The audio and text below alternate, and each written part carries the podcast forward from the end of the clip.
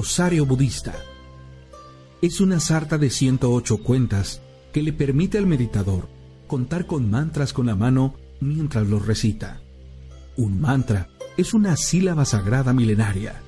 Su simbolismo también le permite usarlo como objeto ritual y de entrenamiento mental. Todos estos elementos le permiten al practicante acercarse a sus ideales espirituales de una forma muy accesible y poderosa.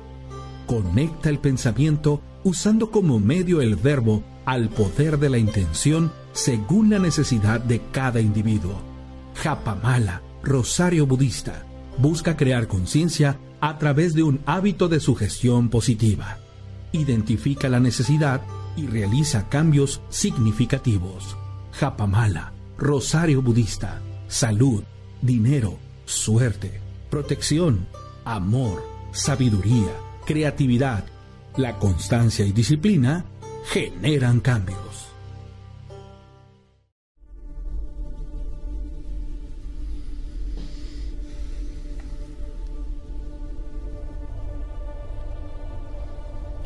Oigan, ¿qué tal está la calor? Está perrona, ¿verdad? Y que yo, yo todavía no he instalado el clima aquí.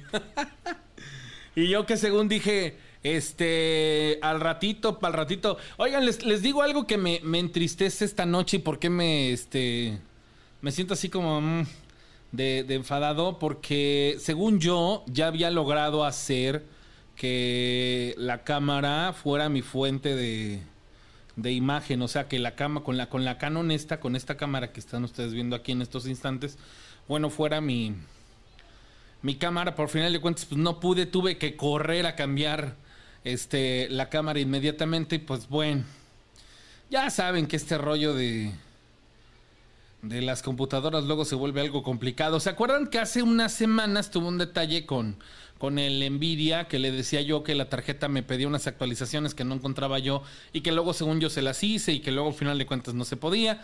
Bueno, eso sí lo arreglé el día de hoy, entonces por eso ya estamos transmitiendo en mucha mejor calidad, que eso me puso contento. Entonces dije, bueno, ¿por qué no le voy a intentar con la cámara? Pero anda, ya de plano me este me entristeció esa parte, pero dije, bueno, no pasa nada, al final de cuentas este más adelante podré hacer esta esta situación, ¿no? ahí para, para toda la gente que nos ve. De pronto estoy mirando aquí en la pantalla y no, no me gustó el cómo se ve. Pero pues bueno, ¿qué les puedo yo este, decir? A veces, a veces quisiera este pues que, que, que, mejoraran esos aspectos, pero pues, pues se dan ahí diferentes situaciones que no están a veces en mis manos. Pero bueno, me da gusto saludarles, señores, recordándoles que el día de hoy tenemos un programa o sea, nada más para, para empezar, les voy a pasar este por ahí un, un, una entrevista que tuvimos con el señor Cándido que, que la verdad vale la pena que la, la vean. Tiene que ver con, con situaciones estas de abducción. Y, y aparte de eso, el, poderles compartir todavía más. Por ahí tenemos una, una situación con la que vamos a arrancar el programa y les voy a platicar exactamente de, de qué habla Sale. Entonces, este...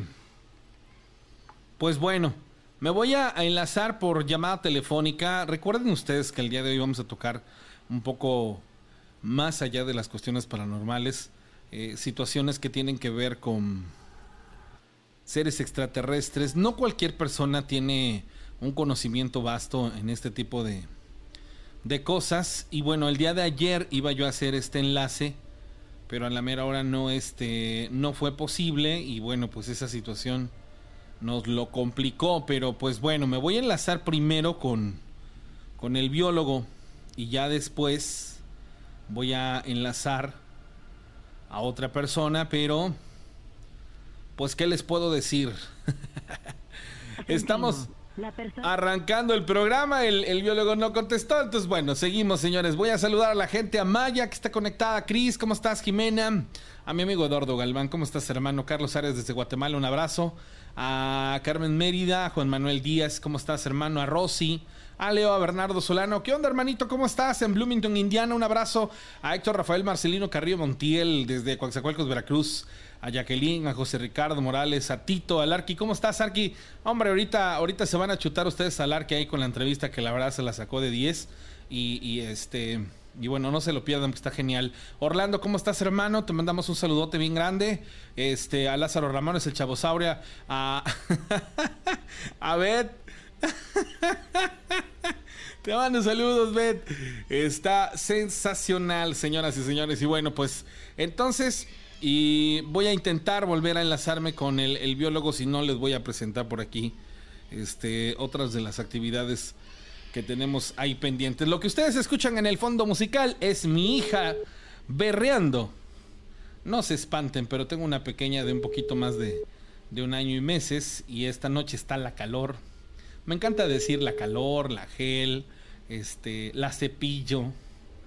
Y, y esto porque tengo un amigo que así habla. Bueno. Hola, ¿qué tal? Buenas noches. Amigo, ¿cómo estás, Armando? Buenas noches, te llamé, pero estabas yo creo que en los panuchos, ¿va? Ah, bueno, no exactamente, pero sí estaba en una llamada en su momento. Me parece perfecto, Armando. Bueno, pues el día de hoy tenemos un tema bastante largo. Más adelante, para todos los amigos del auditorio, les voy a presentar el primer testimonio, la primera llamada telefónica que tiene que ver con una situación en la que de origen hablábamos de una abducción. Sin embargo, pues bueno, hay diferentes variantes o vertientes de este suceso. Las abducciones no es necesariamente que recojan al cuerpo o que tengan un contacto extraterrestre de este índole. Hay muchas formas en las cuales puede ocurrir. Así que te doy la bienvenida, Armando. ¿Cómo has estado? Muy bien, muchas gracias. Estoy un poco ajetreado entre estos últimos dos días, pero a gusto aquí contigo para compartir o escuchar Oye, todo lo que haya del tema. Temazo el de, el de los emparedados, ¿eh? ¿eh? Es una situación que se no sé, se dieron muchas cosas eh, interesantes. Y, la verdad que les puedo, les puedo decir a toda la gente que está con nosotros que, fue sin lugar a duda algo, algo sensacional el testimonio que nos consiguió nuestro amigo eh, Armando. Estoy ahora intentando ah, enlazar la llamada. Ahora somos ya este, tres personas conectadas. Está Leonel Ávila, él es un maestro reikista que también nos hace el favor de tomar la llamada. Él está hasta Mérida, Yucatán. Él es colaborador, colaborador y amigo de, mi amigo el biólogo Armando. Así que, hola Leonel, ¿cómo estás? Buenas noches. Hola, ¿qué tal, Ana? Mucho gusto. Placer saludarlos a los dos, biólogo. Y bueno, para entrar en detalle para la gente que nos está escuchando, déjenme decirles, quiero platicarles que son dos personas que en cuestiones de, de, tenores que tienen que ver con seres extraterrestres están bastante relacionados. Así que, Armando, habíamos planeado que el día de hoy eh, vamos a enlazar esta llamada junto con Leonel porque queremos empezar a platicar acerca de estas razas que tienen a bien cohabitar con los seres humanos y que pues si a bien no sabemos el propósito, si a bien no sabemos el origen, si a bien no sabemos muchos datos que puedan referenciarnos a algo en específico, creo que en esta plática podremos contextualizar ciertos aspectos de lo que tiene que ver el mundo de lo paranormal, el mundo de lo que tiene que ver con las cuestiones eh, extraterrestres, con la vida de otros planetas, con la vida de los seres que cohabitan con los humanos. Y pues bueno, creo que qué mejor manera que hacerlo eh, enlazando esta llamada con ustedes dos. Así que, mi querido Armando, ¿con cuál vamos a empezar? Hay, hay muchas, muchas formas, hay muchas razas, hay muchas funciones. Todo tiene y redunda con la parte de la energía y inclusive apenas no tiene mucho que platicamos acerca de qué hacemos nosotros cuando nos reunimos en templos, cuando nos reunimos y nos congregamos. Pues bueno, desgraciadamente lo que hacemos es llevar nuestra energía y ocuparla o que la ocupen para propósitos en específico. Pero pues bueno, mi querido Armando, ¿estás ahí? Sí, aquí ando. Perfecto, Leonel. Entonces, podemos arrancarnos y, y la pregunta va a ser muy simple. Si nosotros tuviéramos que hablar de una raza con la que de alguna u otra manera pudiéramos documentar que realmente existe los seres extraterrestres, ¿cuál es esa raza que ha tenido mayor impacto? Y hablo de manifestaciones con los seres humanos. Bien, bueno, eh, me gustaría iniciar, no sé qué opinan, pero este, yo tengo eh, conocimiento con respecto a algunas razas que han sido más que presenciales en la actualidad, sino importantes, ¿no? Este, eh, dentro de la parte energética o de la parte espiritual ya más fuera de lo que viene siendo la religión, existen conocimientos, esta parte holística, existen conocimientos en que toda, toda nuestra estructura eh, en el ADN fue modificada para que nosotros podamos encontrar el camino hacia la conciencia. Y las razas que, la raza que aquí tuvo eh, su apogeo o, su importante papel son los famosísimos pleiadianos, que vienen de las Pleiades, de las siete hermanas, no la constelación de las estrellas, lo pueden buscar, eh, ahorita los que están escuchando en Google pueden, pueden ahí buscar constelación Pleiades. Entonces, los pleiadianos juegan un papel muy importante en la historia y en el desarrollo de, los humanos, ¿no? También eh, me gustaría comentar a los arcturianos, que si bien no son unos extraterrestres eh, como que muy de luz, ¿no? Porque porque esta parte de los pleiadianos son son alienígenas o extraterrestres que tienen mucho contacto con la parte eh, de conciencia y la parte de luz y los acturianos son más eh, tecnología, son más intelecto, ¿no? Y, es un complemento que creo que a los humanos le aterrizó bastante bien. Ok, eh, hablando de las Pleiades, precisamente, eh, ¿cuál sería la relación o por qué, por qué ponerlos en primer punto o en primer tenor de, de lo que son las razas extraterrestres? Sí, en primer punto, porque dentro del estudio de la holística o dentro del estudio del espíritu, cuando las personas que trabajamos esta parte eh, en nosotros mismos, en la historia de la energía en el planeta Tierra, llegamos a un punto en donde en el planeta Tierra es implementada la, la conciencia o la semilla de la vida. Entonces, la conciencia o la semilla de la vida para nosotros que divagamos mucho en la parte interna, hemos encontrado pistas en donde los pleiadianos fueron los que sembraron esa semilla de vida o de conciencia en el planeta Tierra. Y más adelante, cuando empiezan a pasar los miles de millones de años, entonces llegan las, las razas más conocidas, ¿no? Las razas como los reptilianos, como los Anunnakis, este, estos que jugaron un papel también muy importante en el desarrollo de las civilizaciones y aterrizaron en Egipto, ¿no? Ahí como que fue el final de, esta historia, ahorita vamos a entrar más en este tema, fue el final de la historia de esta parte de, los extraterrestres, la influencia de los extraterrestres, y empieza la historia que nosotros conocemos como la edad eh, antigua, después de la prehistoria. Digamos así que nosotros eh, existimos a raíz de que al planeta Tierra llega esta primer raza de conciencia, de espiritualidad, crea y a partir de ahí, pues obviamente otras razas llegan a la Tierra y hay una especie de evolución en esa evolución, pues obviamente está implementado el, el, hecho de que han metido mano, así como lo, mencionas, los arturianos en cuestiones tecnológicas y después, pues bueno, ese coexistir con, con, con, razas como los reptilianos y los anunnakis. Digamos que esto es a grandes rasgos una, una forma de visualizar la creación inclusive. Así es.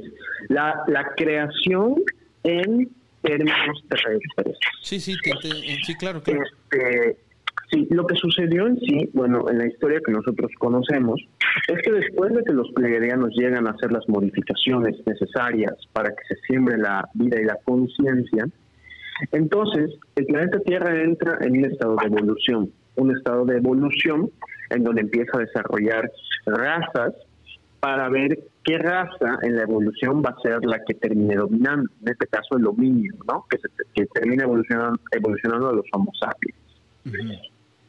En el transcurso de ese desarrollo, pues los homínidos siguen siendo muy primitivos o muy ignorantes hasta cierto punto en cuestiones tecnológicas y en cuestiones espirituales o de conciencia, siguen siendo muy inconscientes. En este punto el planeta empieza a ser eh, un punto de encuentro para otras razas al, ver un planeta rico, ¿no? Rico con, con minerales. Entonces empieza a ser un punto de encuentro para muchas razas que ya sea para venir a vivir en él o habitarlo porque sus planetas de esas razas empiezan a tener problemas de extinción, o ya sea para venir al consumo de, los minerales y agrandar y seguir con su expansión. ¿no?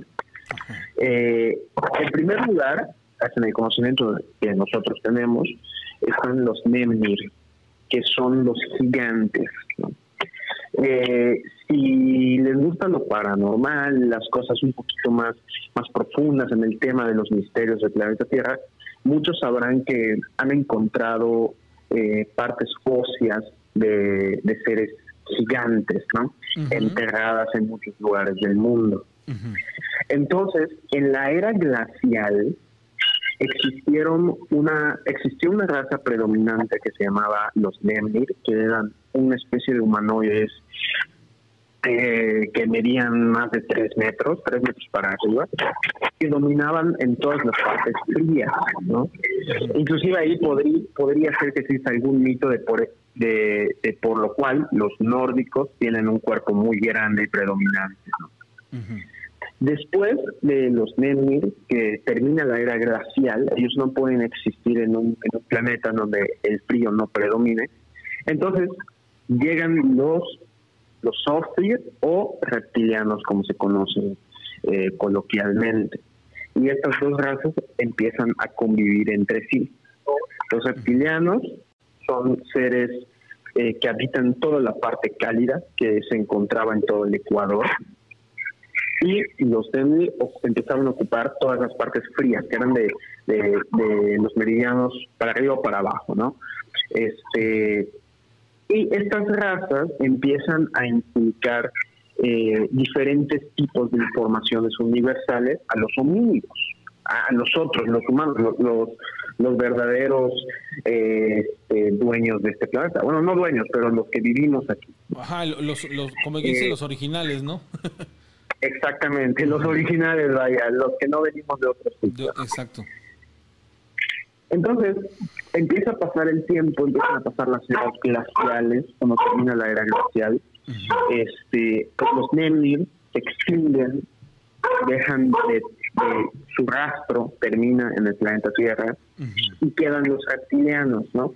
Muchos eh, toman a los reptilianos como quizá una raza eh, maligna, ¿no? Porque se, se escucha el rumor, ¿no? De que los Illuminati son los reptilianos, shala, shala pero no es así, los reptilianos realmente eran una raza que sí eh, estaban dominados por el poder, algunos, no todos, pero muchos también fueron maestros espirituales para los humanos, ¿no? Para los humanos. Entonces es una es una es un mito o leyenda el hecho de que la raza de los reptilianos sí sean los los famosos Illuminati, digo porque en las sátiras de las caricaturas americanas realmente así es como los los los pintan como parte de, o sea, porque tampoco los hacen, este, eh, aseveran que realmente esta es una situación, eh, digámoslo así. Inclusive hay una película y que la mencionaron aquí en el programa y luego por casualidad me la encontré en, pedacitos en TikTok, en donde una persona en Estados Unidos consigue unos lentes que le permite ver a esas personas que, la mayoría de su, de su mayoría eran ricas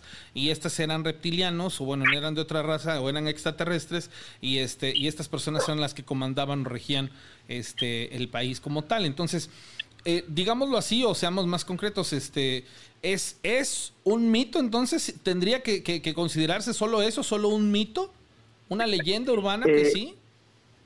No, sí, pero no de la forma en la que todos lo miramos, ¿no?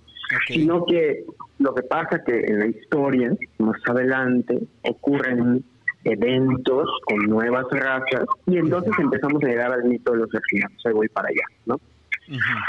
Eh, entonces los reptilianos, algunos empiezan a tener poder y otros empiezan a ser maestros espirituales del humano, ¿no? de, los, de los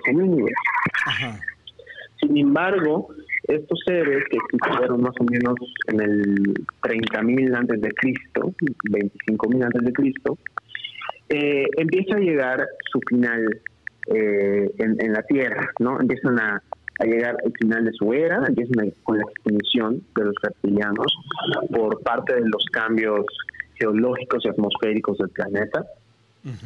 Y entonces llegan al planeta Tierra eh, una raza que es importantísima, que, que quizá no es, no es la mejor, pero es muy importante porque es la que nos terminó definiendo. ¿no?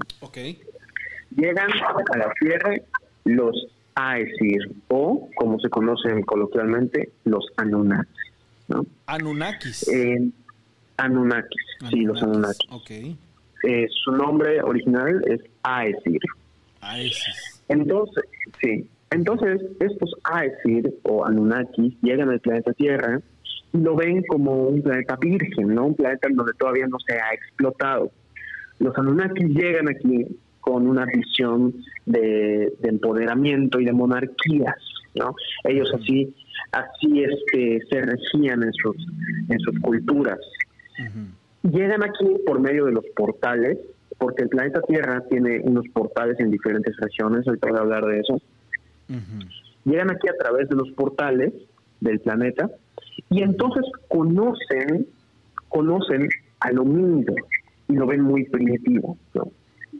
Y le enseñan, ahora, le enseñan el, el inicio del dominio sobre la tierra. Ahorita empieza, en esta parte de la historia hay un choque, hay un choque con respecto a la historia que nosotros conocemos porque en la edad, este, creo que en la edad antigua, antes de la, Edad Media, en la edad antigua, después de la prehistoria, en los libros de historia nos enseñan que el humano descubre, empieza con la ganadería y el fuego y todo eso. Los Anunnakis fueron unos seres que le enseñaron al homínido o al humano a trabajar la tierra. Entonces, los Anunnakis trabajan la tierra con el concepto de poderío. ¿no? Si tú trabajas la tierra, eres el señor feudal de ese territorio, ¿no? Tú eres el dueño de esto.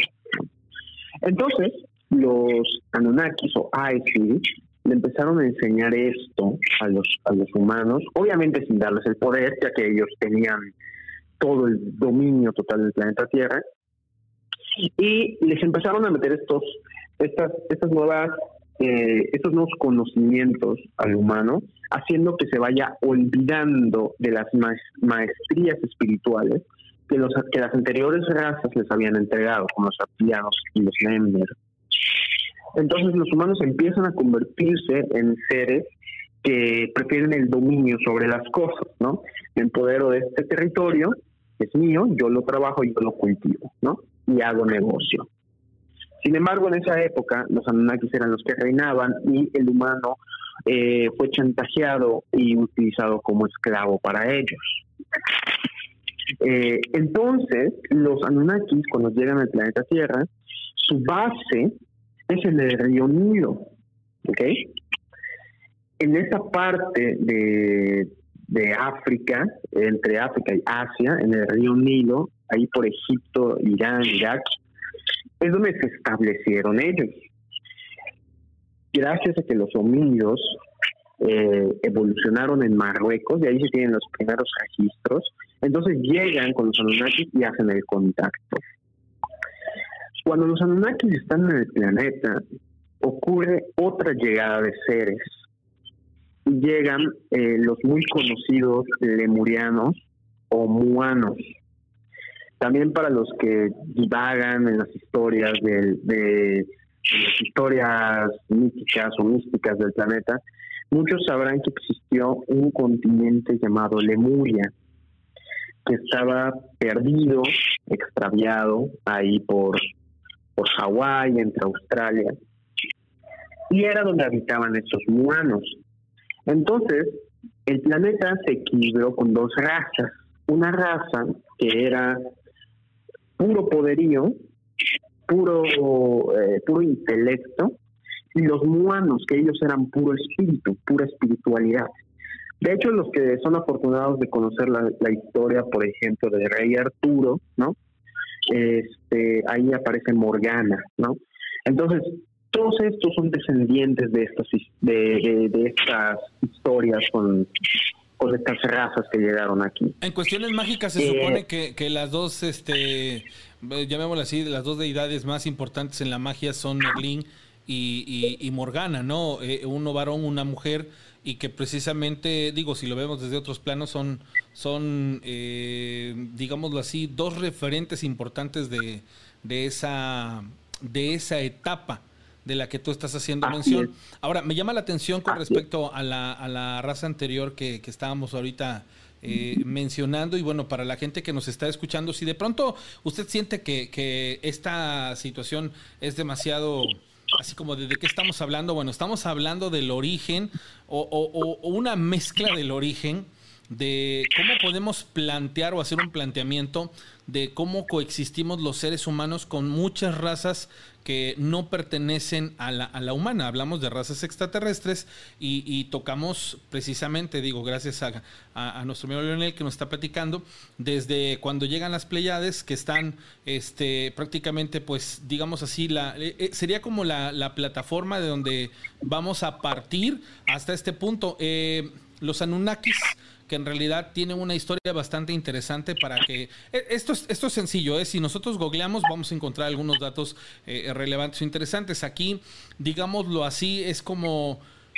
Como, y perdón que lo, lo, especifique yo de esta manera, como en algún momento cuando me puse a leer un poquito acerca de, de la historia y, y, de qué historia específica, pues hablemos de la religión en, como tal y, este, y dentro de la religión, pues bueno, toqué o más que nada me cuestioné muchas cosas y me encontré acerca de los filósofos que fueron las personas de las cuales partieron la historia que nosotros conocemos actualmente. Bueno, pues esa misma referencia, pero ahora la estamos viendo desde muchos años o mucho tiempo atrás. Ahorita estamos eh, parados con los lemurianos, que son eh, precisamente, bueno, una, una raza que después de los Anunnakis, y aquí lo quiero, lo quiero así como, como mencionar, porque esto es interesante digamos así, que es una raza que fue ocupada para, de alguna manera u otra, poder contextualizar eh, ciertos aspectos de la vida del humano. Pareciera bien engorroso, pareciera bien difícil de comprender, pero aquí yo quiero hacerte dos cosas, dos preguntas, Leonel, antes de que podamos continuar. La primera, este, todo esto que tú nos platicas obviamente viene de, horas de estudio, de involucrarte con, todos estos contextos y tenores. Pero si yo te preguntara, ¿quién es o quién fue o cómo fue donde encontraste tú esta literatura de soporte para, para todo esto que nos platicas? ¿A dónde tendríamos que referirnos? Sí, mira, es muy importante esto que me acabas de preguntar, porque en sí no es como que haya una referencia sola, ¿no? Son, son muchas referencias que construyen este, un, mismo sitio, ¿no? todas las referencias me llevaron a, la verdad que yo conozco, ¿no? Ok. Entonces, eh, cuando yo era más joven, a mí me encantaba investigar acerca de estos temas y eh, utilizaba el Internet para divagar en temas de las razas, en temas de cómo fue la verdadera historia, porque a mí siempre me quedaban muchos huecos en, la historia, ¿no? Como que no me cuadraban muchas cosas. Okay. Entonces, eh, hay muchos canales en la actualidad y páginas en Internet que tienen eh, la información verdadera o real, que es la que yo les estoy compartiendo. Existen en YouTube canales que les pueden contar eh, historias acerca de todo esto.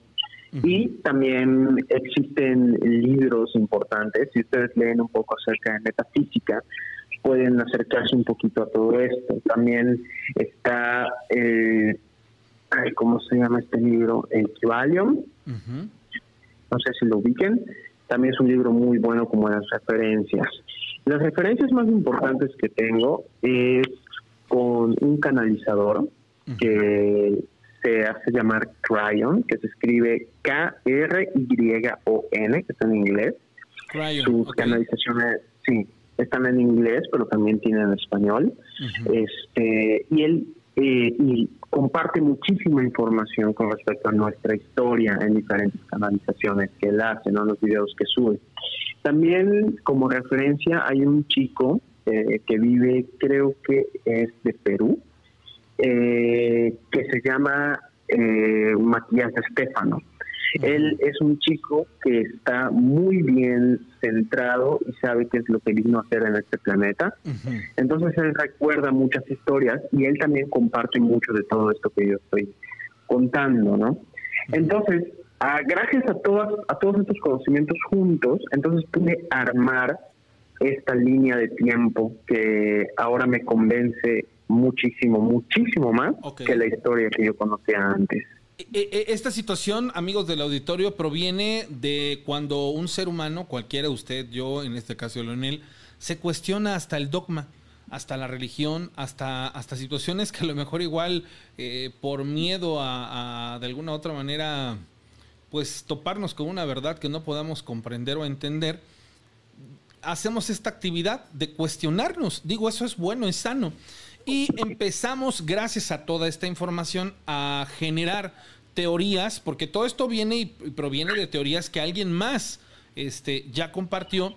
Pero también no quiere decir, o no sé si estás de acuerdo conmigo, Leonel, que toda esta situación que nosotros ahorita estamos platicando no termina siendo una verdad absoluta, sino simplemente en el, en el caso de todo esto que estamos platicando, amigos del auditorio, también para que tengan ustedes una referencia real, es una perspectiva y como lo, mencionamos hace, hace algún tiempo y, se los vuelvo a, compartir porque me, gustó muchísimo esta frase de Marco Aurelio que dice, todo lo que escuchamos es una opinión, no es un hecho y todo lo que vemos es una perspectiva más, no la verdad.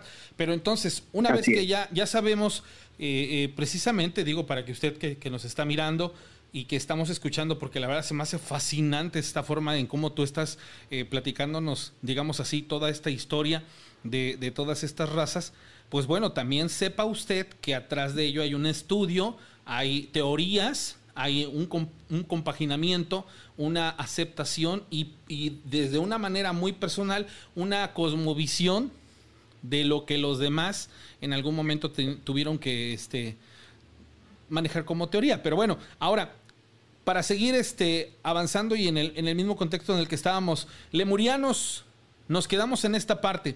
¿Qué viene de ahí en adelante?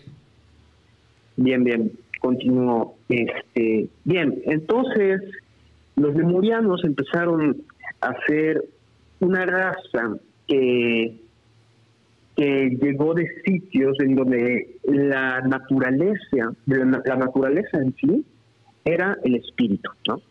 Los lemurianos se alimentaban de flores, ¿no? Tenían una piel azul porque la flor empieza a pigmentar la piel y tiende a quedar de ese color. Y ellos se movían a través del agua, ¿no? Ellos podían ser, eran alquimistas, podían transformar la energía para utilizarla en su movilidad, podían moverse a través de la energía y eran seres bastante avanzados. Eh, me gustaría aclarar algo, porque mucha gente quizá puede pensar que una raza avanzada es aquella que tiene mucha tecnología. Y sí, es verdad, pero también una raza muy avanzada es aquella que tiene una conciencia muchísimo más avanzada, ya que la conciencia puede dominar el arte de la energía y si dominamos la energía, lo dominamos todos. Continúo. Entonces, estos lemurianos eran una parte fundamental, muanos o lemurianos, como ustedes quieran decirle, para el crecimiento espiritual de la parte humana. Ellos dejaron muchísima información en el mar, en el agua, en los seres que habitan los océanos, como las ballenas, y a través de, de, eh, física cuántica, podríamos decirle, porque va más allá, pero para que se entienda, dejaron eh, grabado en las moléculas del agua y en el hielo muchísima información para nosotros en el futuro. Ahora me dirijo hacia los Anunnakis, ¿no? Que es la raza como que tuvo que ver más, más controversia con el humano. Dejamos a los lemurianos aquí a un lado, en la parte de Hawái, en la parte de Australia, y regresamos con los Anunnakis en la parte del río Nilo, ¿no? Entre África y Asia. Estamos ahí los Anunnakis están haciendo de las suyas, ¿no? Empiezan a dominar los territorios, empiezan a expandirse por todo el planeta Tierra y empiezan a construir sus estructuras. Sus estructuras de los de los Anunnaki son las que nosotros conocemos como pirámides, ¿no? Entonces, eh, dentro de esta cultura de los Anunnakis no solamente había seres malos o que, o que querían utilizar el poder para sustraer los minerales de la tierra, sino que también habían seres que buscaban la paz. Y uno de ellos fue un Anunnaki que se llamaba Afal, que fue consciente de qué es lo que estaba sucediendo y decide irse del río Nilo y fundar su propio país o sus propios estados. Este, este Aesir o Anunnaki se va al lado de, la costa de Portugal, un poquito más para allá, y ahí habían unas pequeñas islas. Él eh, tiene una familia con una humana y tiene 12 hijos. Entonces, en esas 12 islas que estaban ahí, pone a cada hijo de él como un señor feudal, vamos a llamarle así, de cada una de las islas, y él crea la Atlántida. Ese país que él formó, cuando se fue de la parte entre África y Asia, ahí por el río Nilo, el país que él formó fue la Atlántida. Él crea la Atlántida, ¿no? Y los doce atlantes, que eran los que gobernaban la Atlántida, eran sus doce hijos. Entonces, cuando este, este Aesir muere, deja sus conocimientos, él es visto como un dios o como un salvador por sus descendencias, que ya, ya no eran Aesir eh, al 100%, ya estaban combinados con los humanos, ¿no? Ya era la raza mestiza. Y al morir este, lo ven como un dios y entonces nace Poseidón. A él le llaman Poseidón, porque él murió con todos sus conocimientos y murió en el mar, porque él tenía el reinado en sus islas. Pasa el tiempo, los Anunnakis y los Lemurianos entran en un conflicto porque se conocen, chocan, los Anunnakis no soportan que los Lemurianos sean espirituales, quieren buscar el mando del planeta, y entonces empieza una batalla de razas en el planeta Tierra. Y empiezan los Anunnakis a pelear contra los lemurianos. Que mm, si pensamos en batallas, vamos a pensar con espadas y arcos. Bueno, ellos, ellos eran razas desarrolladas, ellos no peleaban de ¿no? Ellos, sus, batallas eran más, mucho más energéticas, mucho más eh, sagradas, divinas, utilizaban otros medios, ¿no? Los Anunnakis utilizaban las pirámides como herramientas de guerra, en donde en el centro de las pirámides siempre hay eh, un cuarto en el centro de todas las pirámides, muy oscuro, que es en donde se activaba o se activa el poder de las pirámides, ¿no? Entonces los Anunnakis entraba ahí su sacerdote y activaba por medio de, poder sonoro o por, o por sonido a la estructura de la pirámide para crear una especie de implosión o explosión sonora que abarcaba mucho, mucho rango, ¿no? Y fue así como, pues, en la batalla se extinguen estas dos razas, ¿no? Entre ellos.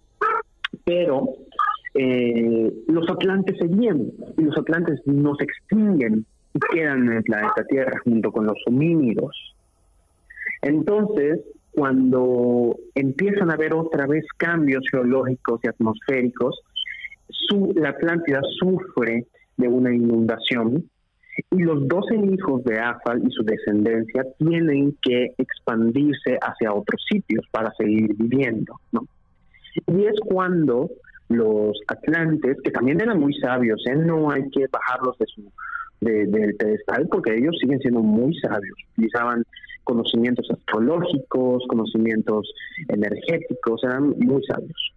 Entonces deciden que el punto correcto para instalarse Ya, ya estamos hablando de más o menos 5.000 años antes de Cristo. Eh, el lugar correcto para instalarse era en el río Nilo, justamente donde estaban los Anunnaki. Y entonces se van hacia el río Nilo y ocupan toda, toda, toda la tierra que choca con el río de norte para sur y toda esa, toda esa zona del planeta es ocupada por los atlantes. Que al principio, si bien era un país totalitario, o sea, completito, todos para todos, eh, con el tiempo, pues la raza, la raza de los atlantes empezó a mezclarse más y a mezclarse más con la descendencia, hasta que empezaron a tener inconformidades, como era muy grande el terreno, ya saben que cuando algo es muy grande, pues se, agrupa la gente, crean culturas, tradiciones distintas y se empiezan a separar por grupos.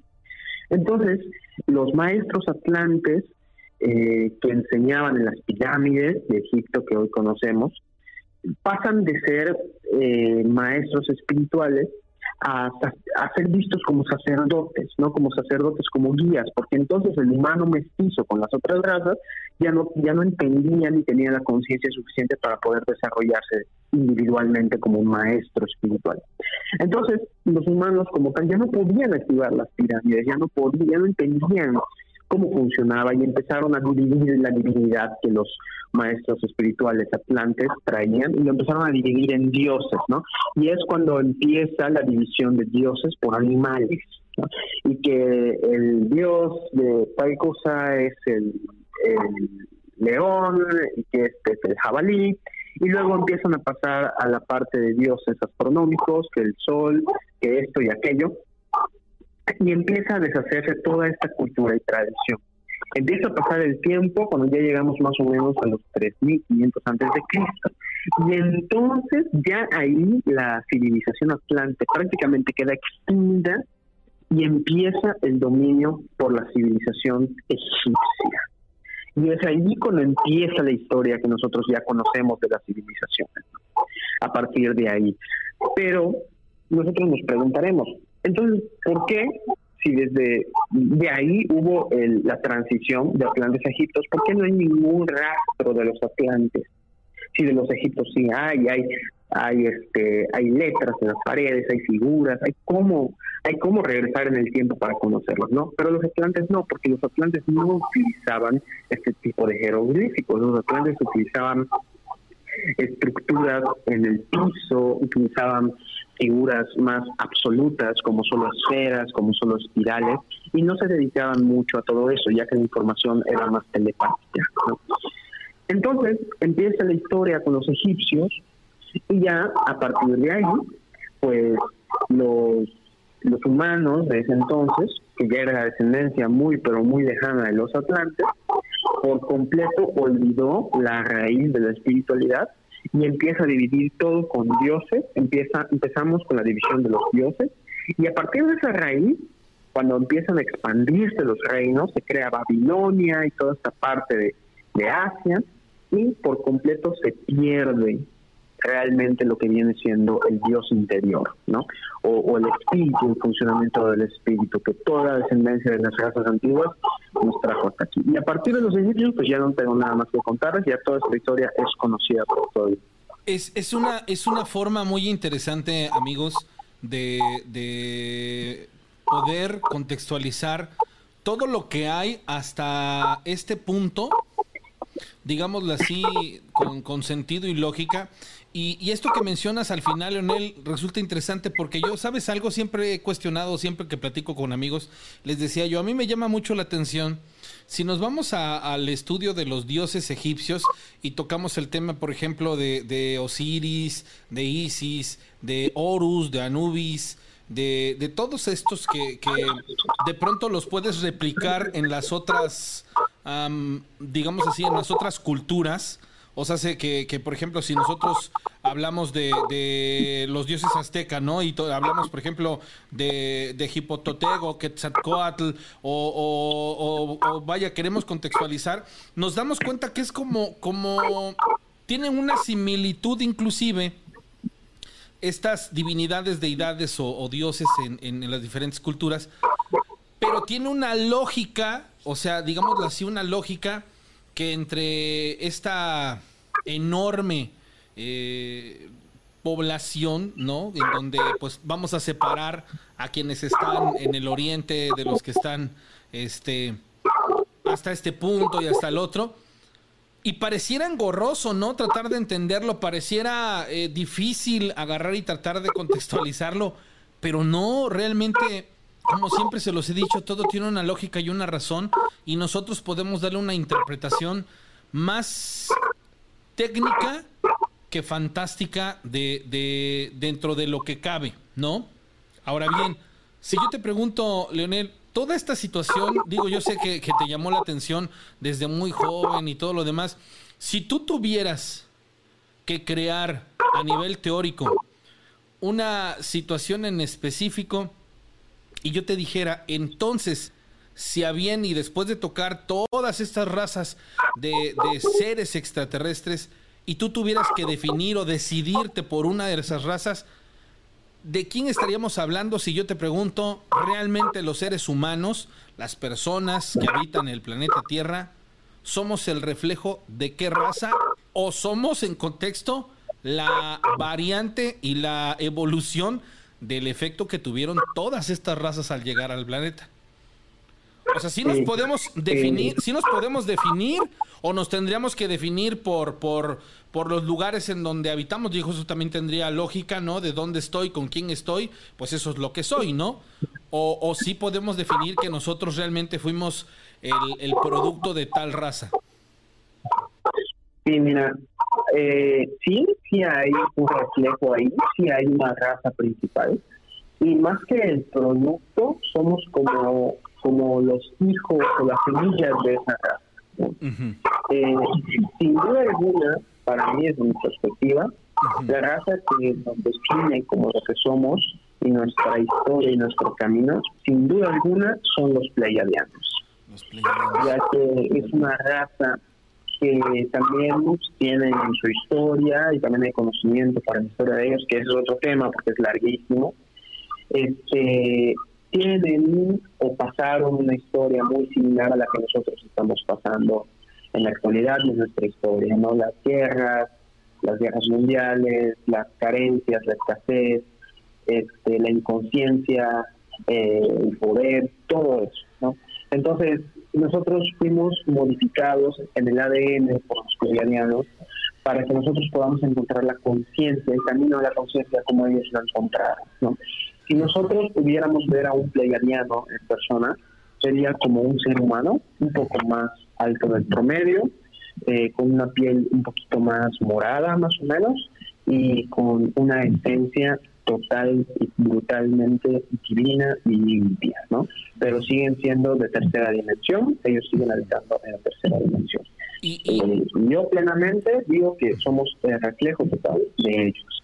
Y, habría una, una situación bien interesante en todo esto, amigos del auditorio que nos están viendo en este programa realmente la cuestión espiritual influye mucho en, nosotros los seres humanos para trascender. O sea, realmente no necesitamos irnos hasta ese punto de, del nacimiento o la creación como tal, sino pararnos en este punto, en este momento de nuestras vidas y tantas cosas que hemos platicado de unos años para acá en cuestiones y que tienen que ver con esto, con lo espiritual, con el movimiento de las energías, el cómo nosotros tenemos la capacidad de utilizar el sentido y la razón para una trascendencia verdadera y una eh, aculturización, digamos así, ya en temas que a lo mejor igual rompiendo el esquema, cruzando la línea, aventurándonos a un conocimiento y sin miedo a lo desconocido, pues podamos encontrar algo con que hacer clic y entender que realmente siempre hemos sido eh, y siempre hemos tenido una necesidad, un guía espiritual, y que ese guía espiritual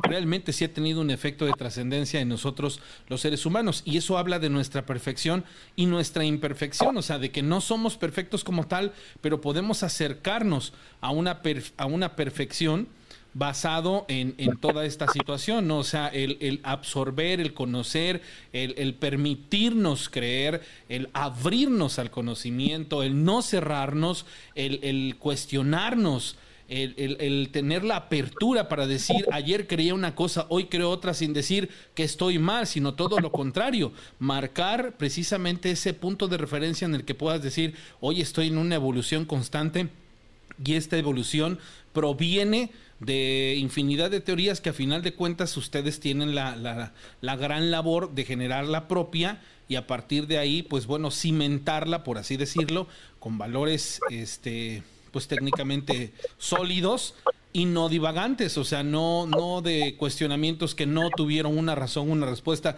Leonel, a lo mejor pareciera muy profundo, ¿no? Toda esta situación para muchas personas que de pronto digan, ay, quizás está medio, medio heavy, ¿no? Todo este rollo pero termina siendo apasionante. Armando, estás en, la línea telefónica. Yo te quiero preguntar, Armando, sobre todo esto que hemos platicado, porque tú me dices que, bueno, me, has tenido a bien a comentar que, nuestro amigo Leonel es una referencia en, en, tu perspectiva que tienes sobre todo esto. Pero si habláramos de esa perspectiva, Armando, ¿qué nos puedes tú contextualizar de todo ello? ¿Cuál es tu cosmovisión de todo esto que hemos hablado? Pues mira, es muy curioso porque cuando recién empezábamos a platicar, bueno, lo conocí a él eh, de estos temas y fue una forma muy curiosa y como, como, como nos conocimos y tiene que y está relacionada a la cuestión de los minerales.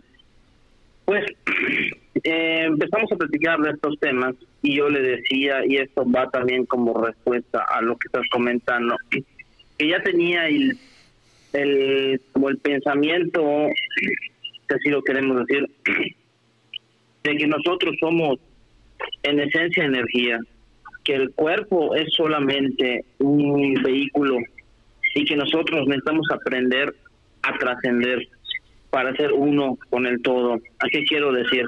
Eh, comentabas hace rato sobre la pregunta de, de, de cuál sería como que la raza más avanzada y Leonel te comentaba que pues prácticamente es desde el punto de vista que lo quiera uno ver, porque así lo puede ser una raza que es tecnológicamente muy superior a lo que pudiéramos conocer y que podríamos tal vez imaginar, y otra es el grado de avance en el que ellos ya no requieren de un cuerpo y que son en esencia, pues eso, uno con el todo de una forma consciente, lo que podríamos catalogar tal vez como dioses que pueden tener una manifestación o una representación que pudiéramos palpar, palpar perdón, o percibir, pero básicamente ellos ya no necesitan estar atados a algo físico, están más allá de.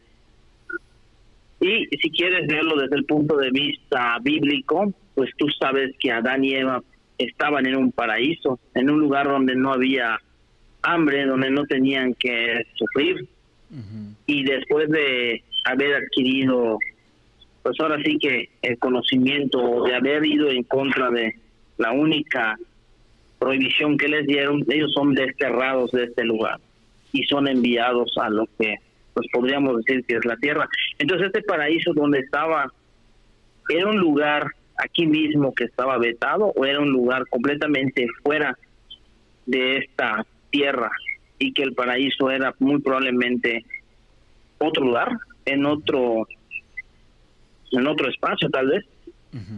Y de ahí puedes empezar a, hacer muchas conjeturas y demás. Y con todo lo que comenta Leonel, pues ahorita, y principalmente por eso te había yo dicho que es un referente, porque entender esta parte como de que estos primeros seres son más de un tipo espiritual, son más una esencia de energía, a lo que finalmente no solo estamos rodeados, sino que nosotros mismos lo somos, aunque contenidos en un recipiente que es nuestro cuerpo. Hay, hay, algo que le quiero decir a usted, amigo del auditorio, y esto es algo de lo que fue testigo el, el arquivivero. Un día le hice preguntas y él me decía, eh, bueno, tenía su forma de contestarme. Y le voy a decir una cosa que, que, que todos deberíamos de experimentar en algún momento.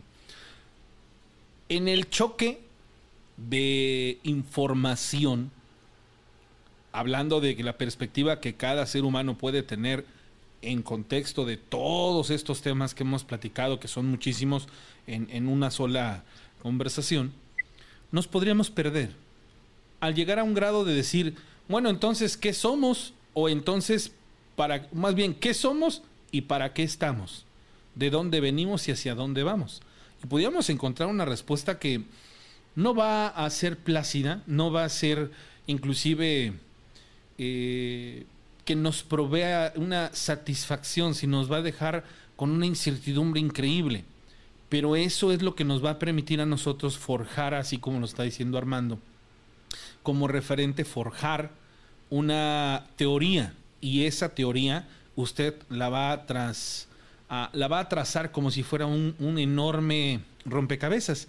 Y poco a poco a lo largo de su vida, mientras usted se siga cuestionando y mientras usted siga haciendo ese ejercicio de permitir abrir su mente. ¿Para qué? Para que otras teorías, otros conocimientos le puedan ir llenando ese, ese rompecabezas. Usted va a tener un crecimiento importante dentro de, de lo que se dice la vida misma. Hasta tal vez llegar a un punto en el que usted considere eh, que muchas cosas que están a su alrededor tienen un origen lógico y no mágico. Entonces, créame lo que este tipo de situaciones son las que hoy en día nos pueden brindar de bases sólidas al momento de querer definir o de querer explicar qué somos, qué somos y por qué estamos aquí, para qué estamos aquí. Y, muchas cosas bien interesantes.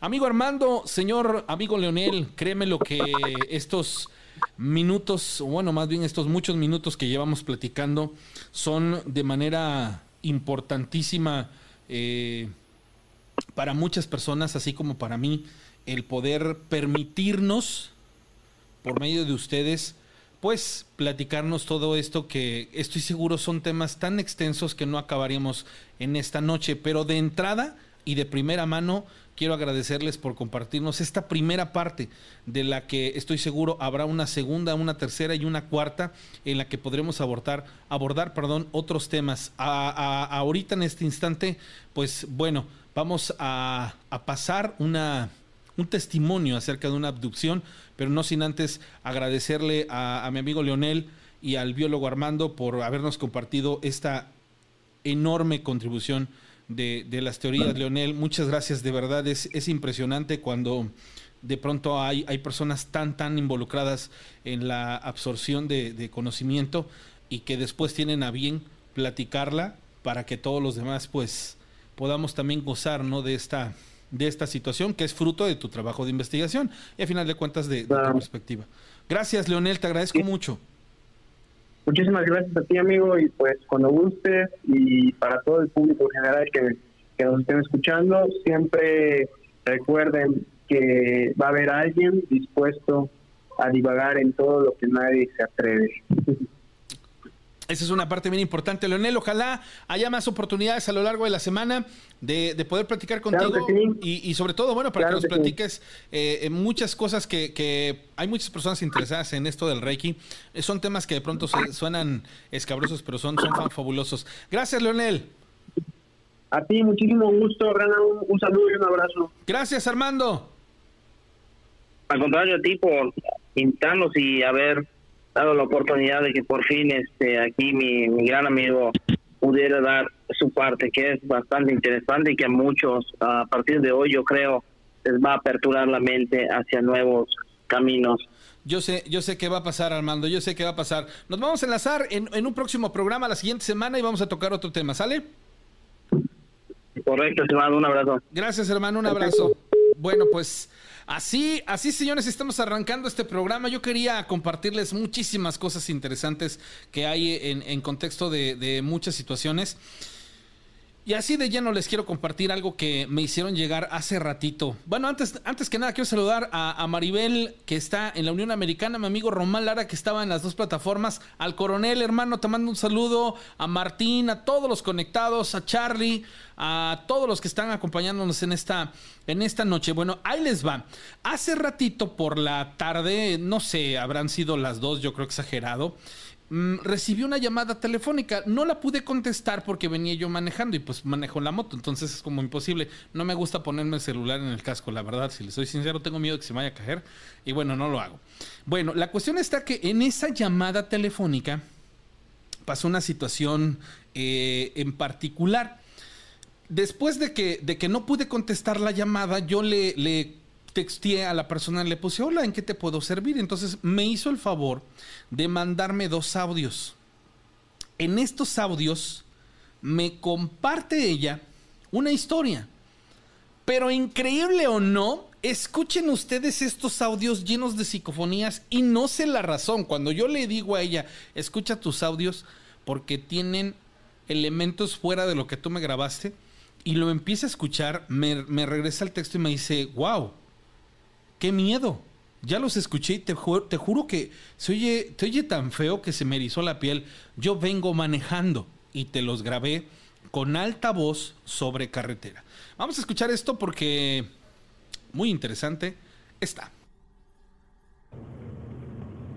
Hola, señor René, buenas tardes, ya aquí.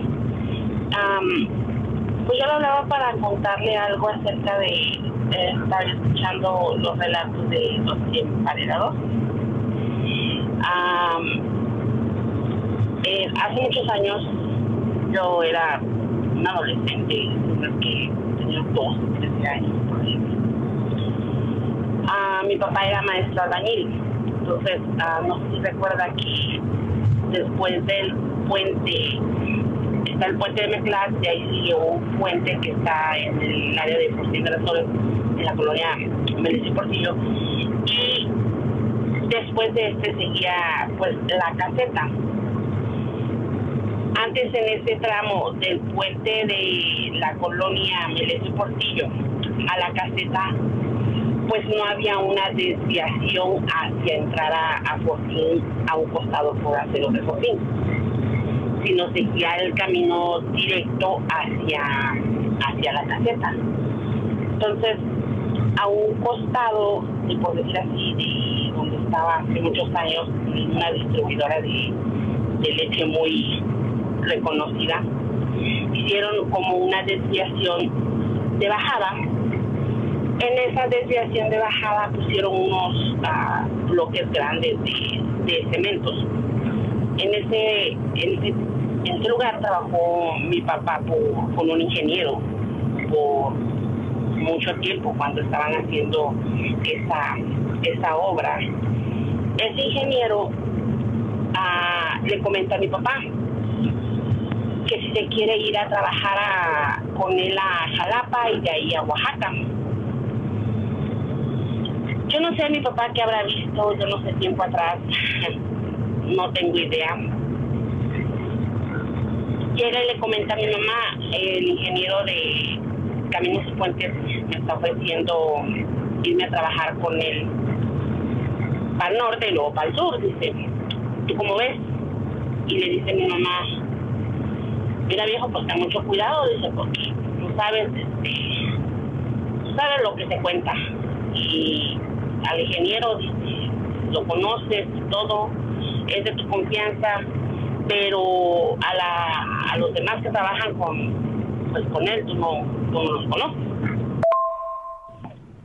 Entonces, le dice mi papá, mi mamá estaba en ese entonces embarazada de uno de mis hermanos y le dice a mi papá, vieja, que acuérdate, vamos a dar dinero, me está pagando, me están ofreciendo buen buen dinero para irme a trabajar como, como maestro de, obras con, ellos. Y le dice mi mamá, tú sabrás, viejo, quiere decirte, pues vete y tú sabes, que Dios te bendiga y ya no para esto, me cuenta mi mamá que, que le contó a mi papá días antes de irse, que le dice, sabes qué, me voy contigo a, a, a trabajar, pero quiero que me seas bien sincero. ¿Por qué? ¿Para qué me llevas? Si tú tienes un montón de gente atrás de ti y tienes gente para trabajar y se que me vayas a querer, dejar en esos plantecitos cargándolos. Y que le dice el ingeniero, no, ¿cómo crees? Que vida, aquí es pura, puro cuento de, gente ignorante, gente que, que no sabe. ¿Cómo crees que yo siendo un ingeniero de ahí, estudié y, me capacité para, para hacer todas estas obras, ¿cómo crees que yo vaya a hacer algo así? Si todo esto es a base de, cemento, de piedra, de varillas, todo lo que es en, cuestión de, de construcción. Y le dice él, mira, para que no desconfíes, dice, yo traigo mis perras, dice, pero yo no tengo quien me las cuide. Recuerdo que era un unos perros de esos que son blancos, blancos tipo lobos, que recuerdo que era uno con un ojo gris y el otro todo blanco. Esos, esos perros pues eran caros. Y se los da a mi papá y le dice, para que no desconfíes, dice, este, ¿sabes qué? Pues vámonos y si me hace favor tu esposa de, cuidarme a mis, a mis animales. Entonces con esa confianza mi papá se va a trabajar con este ingeniero, pero pues pasó un mes, pasó dos meses y no sabíamos nada de mi papá. El número de teléfono que donde se supone que se tenía que comunicar mi mamá con el ingeniero por cualquier cosa, pues mi mamá dice que contestaba y era un teléfono de, una oficina y que decía pues, que el ingeniero nunca se encontraba y que no sabían en dónde andaba. Dejamos de saber eh, por mucho tiempo de mi papá y pues mi mamá a punto de, dar a luz a, mi hermano y eso, pues se quedó sin dinero, entonces pues no le quedó otra más que vender este, los perros. Vendió los perros, pues con eso sobrevivimos un tiempo. Entonces al cuestión de, no sé, un mes después de que vendimos el perro, pues mi papá regresó. Mi mamá estaba muy enojada porque pues pensó que se había ido por ahí con otra persona y así. Entonces, este, pues le cuenta a mi papá llegando que el ingeniero le había jugado chueco y que pues se tuvo que ir con él a trabajar a donde le había dicho, pero que vio muchas cosas que, no eran pues buenas que hicieran los ingenieros. No nos dijo, bueno, mi mamá no, no, no me dijo, no sé si le habrá dicho eh, dónde fue exactamente, pero mi papá sí le contó que, que él, él vio, él vio cuando, cuando le echaron a, unos este, albañiles arriba cemento en unas columnas para un puente que estaban construyendo. Y que lo único que hizo es que terminó su jornada de ese día y al otro día levantó pues la poca ropa que tenía en su mochila y mejor se, se puede con ellos de trabajar de con ellos, ya ni esperar que le pagaran su, su raya que les dicen normalmente cuando son trabajadores así y pues se encontró otra obra, se fue, se perdió por un tiempo y, pues al, pasar el tiempo pues regresó ahí con a la casa, pero eso fue lo que mi, mi papá, mi papá le contó a, a mi mamá, ya muchos años después ah, volvió mi papá a ver al ingeniero y, y pues la verdad que sí tuvo un contratiempo con el ingeniero y el ingeniero le dijo pues que era lo que, o sea, eso no se contaba, pero que lo que realmente eh, es un secreto a voces, pero pues ellos no, no, tienen el derecho ni mucho menos el permiso de contar eso, pero que realmente eso era verdad, que no era su intención en ningún momento de que mi papá fuera pues una víctima de esto, pero pues mi papá sí logró darse cuenta lo que entre la bola de ingenieros le hicieron a, a unos albañiles que venían de otro de otros estados a trabajar con ellos. Bueno, ya, ya escucharon, es, es en el segundo audio, es un audio cargado de, de voces, de, de cosas que te quedas más que sorprendido y si es así como de, órale.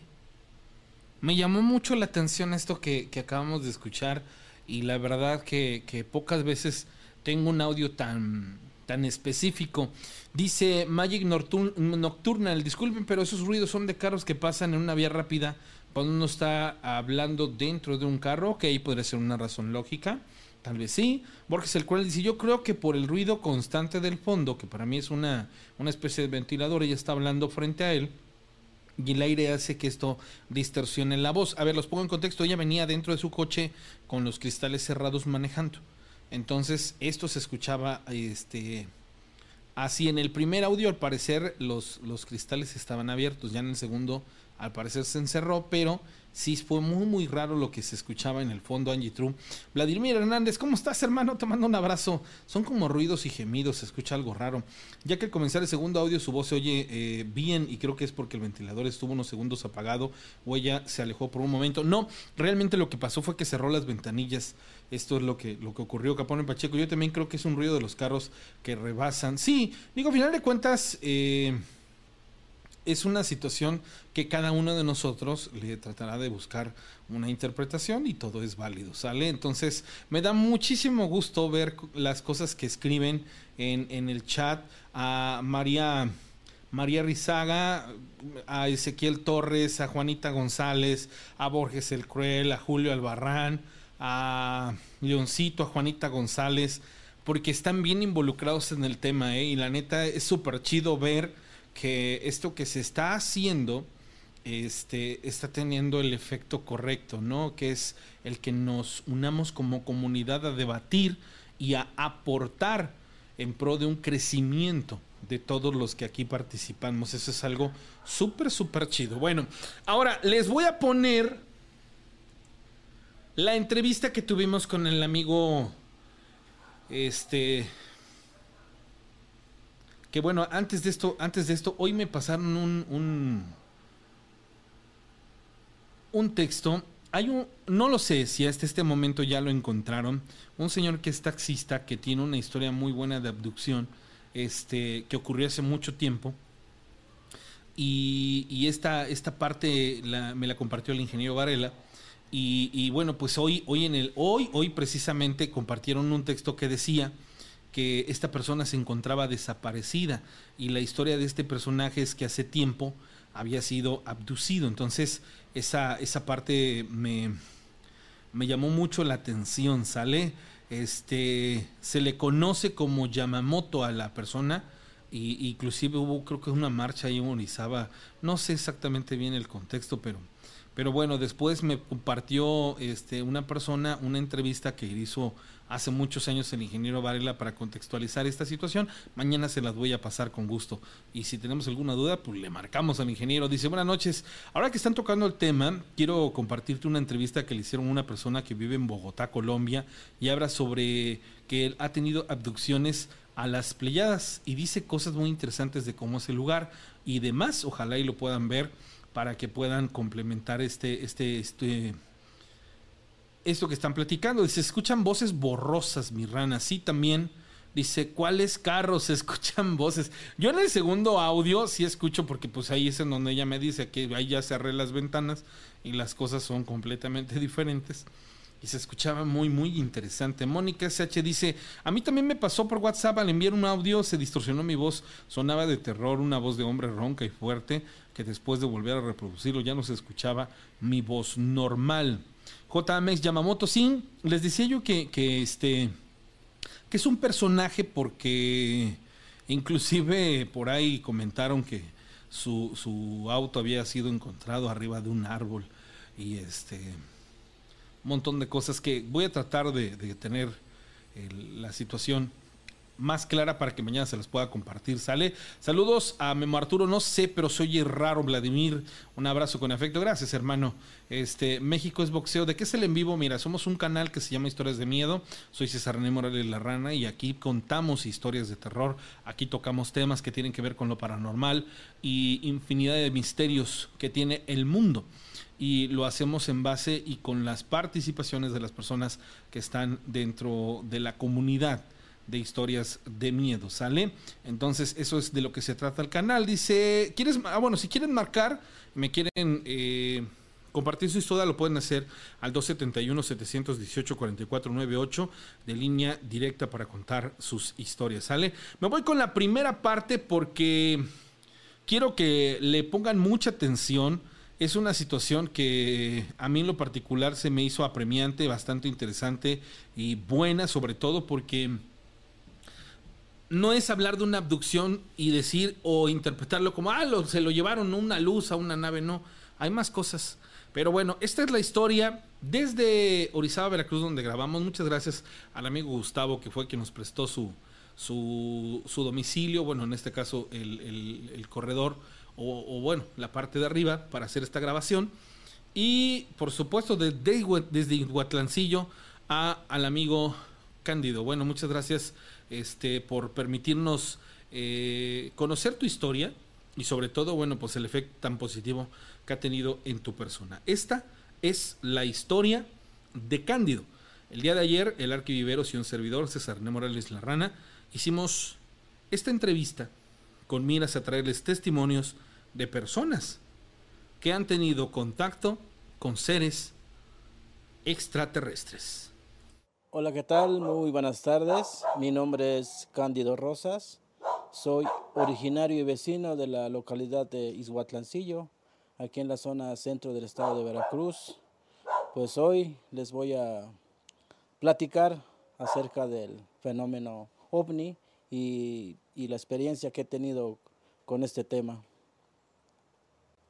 En el año del 2015 tuve mi primer encuentro, se puede decir, un encuentro de, los ya llamados visitas del dormitorio.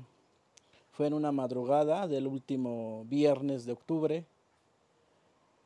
Pues para empezar, yo me dedicaba antes a la, a la conducción, al servicio urbano, pero yo había programado mi alarma 4.50, cosa extraña, sonó 3.50 pues checo mi celular y de ahí me levanté, me fui pues al baño, regresé, no, no, me, no me tardé ni un minuto, luego, luego regresé.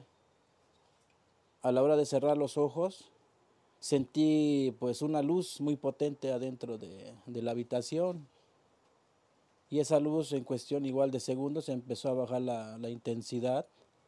Es cuando vi pues el ser que estaba parado junto a la cama un ser pequeño, pues, de los llamados grises. Pero este ser traía como vestimenta una como sudadera de, cuello de tortuga. Nada más se le veía parte de la cabeza y parte de las manos que estaban muy, muy alargados. Pues obviamente no era, no era humano. Los ojos almendrados, en lugar de, de nariz tenía dos orificios y la boca la tenía muy, muy arrugado. Pues sí, de la impresión me quería yo despertar, pero ya no podía. Y ese ser se me quedaba mirando así fijamente. Ya después de, unos segundos, por medio de, la telepatía, sentí que me, que me hablaba, pero igual yo no podía mover los labios. Y me indicaba que no tuviera miedo. Entonces yo igual lo mismo le hacía la pregunta mentalmente, pero ¿por qué? Que nuevamente me repitió esa misma palabra, que no tuviera miedo, que ellos ya están desde hace mucho tiempo en los cerros, en los cerros de, de Izhuatlancillo.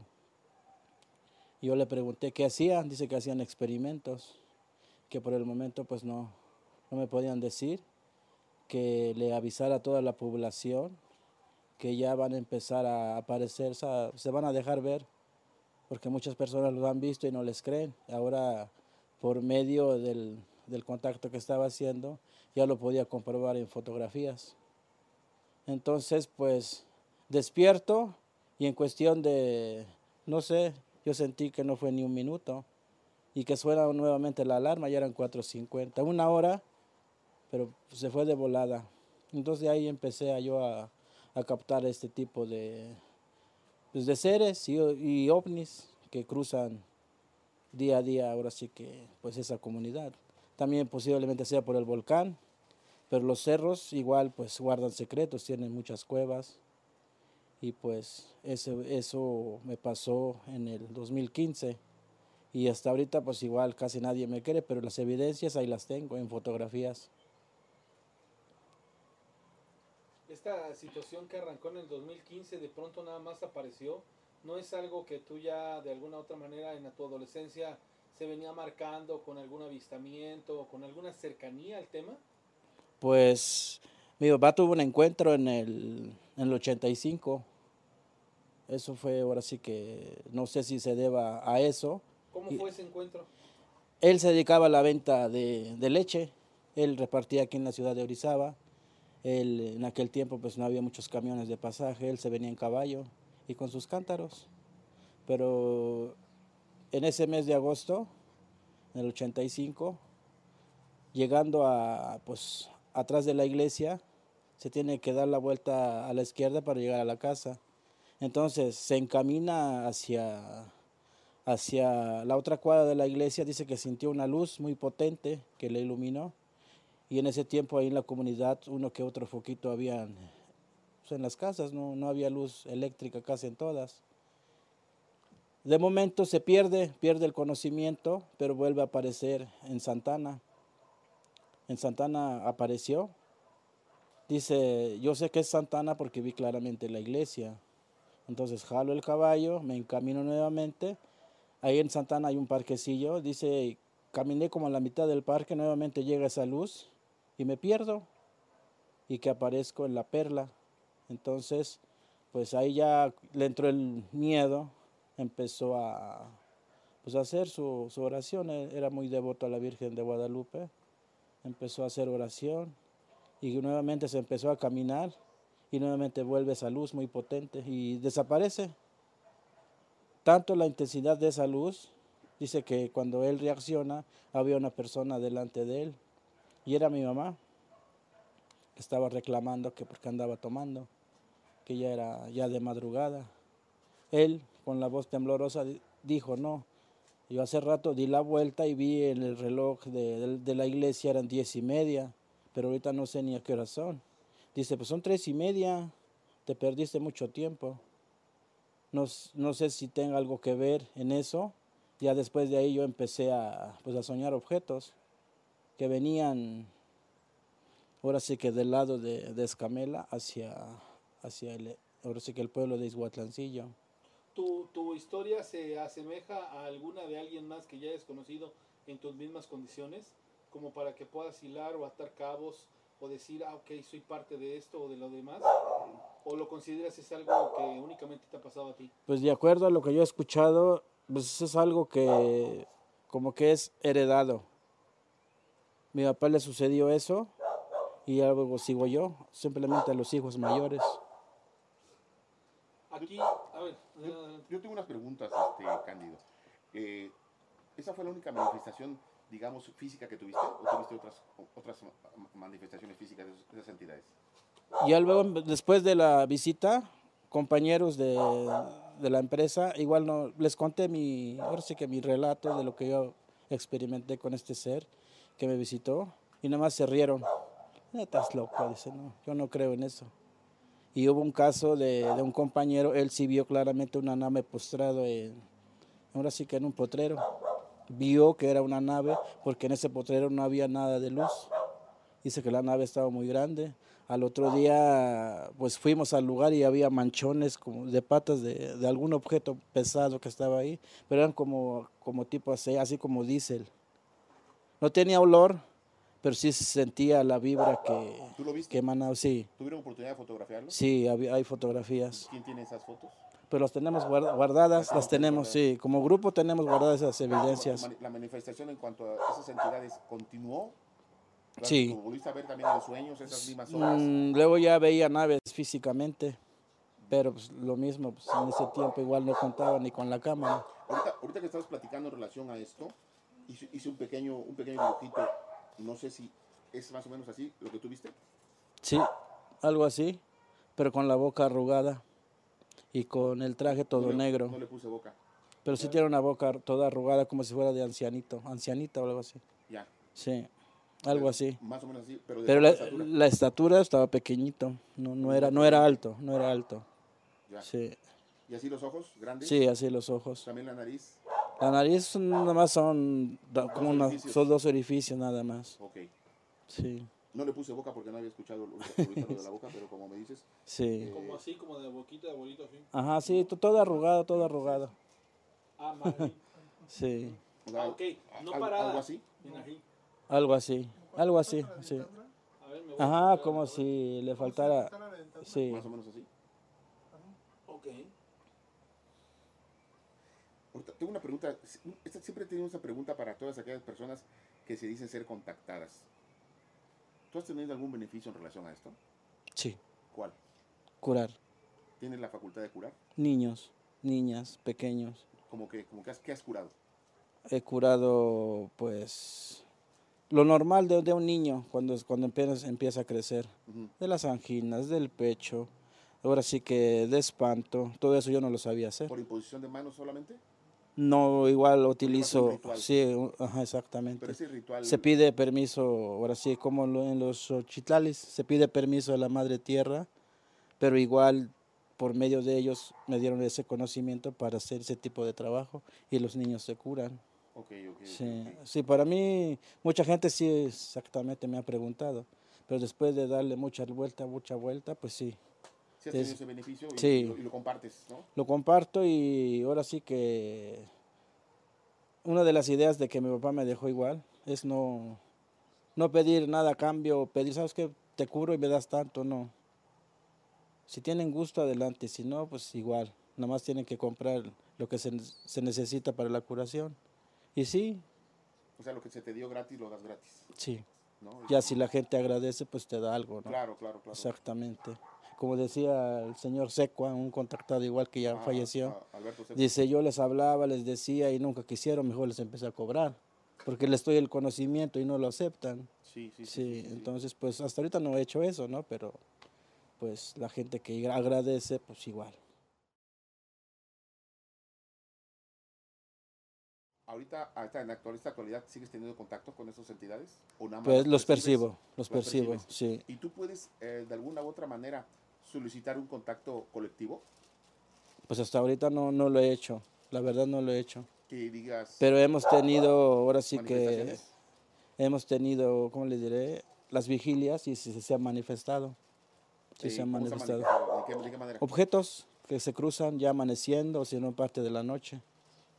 ¿Y te, dicen a ti más o menos, oye, nos vamos a manifestar de tal manera? O, pues se perciben. tú, lo pides. Y hay personas, es que hay personas cuando, cuando estamos en una reunión así como, como una vigilia, se sabe que hay de todo. Tanto personas negativas y positivas. pero siempre es, lo que manipula más es la negatividad de las personas. Es cuando no se pueden manifestar. y ah, cuando uno está en armonía, ah. entonces aquellos igual, pues llegan. De, eh, eh, estaba escuchando que decías que se encuentran en los cerros de Izhuatlancillo. Sí. ¿Cuál es su, su, fin de estar ahí? Hacen sus experimentos, tanto con humanos, con animales, hasta con plantas. Pero todo eso se los llevan en otros, ahora sí que en otros planetas. O sea, ¿podemos decir que todavía siguen ahí? Sí, siguen. ¿Siguen experimentando? Sí, ellos están desde que la humanidad empezó a existir. Esos siempre han estado ahí escondidos. ¿Por qué? Porque pues igual vienen como nosotros cuando uno emigra y si hace uno algo mal, me imagino que hicieron algo malo, pero están ahí. Pero en sí, para la humanidad hasta ahorita, bueno, he escuchado en relatos o en historias de, Estados Unidos que, que los tratan mal, pero hasta ahorita yo estoy bien. Bueno, tú tuviste una manifestación de los habitantes del dormitorio como lo manifiestas en un principio.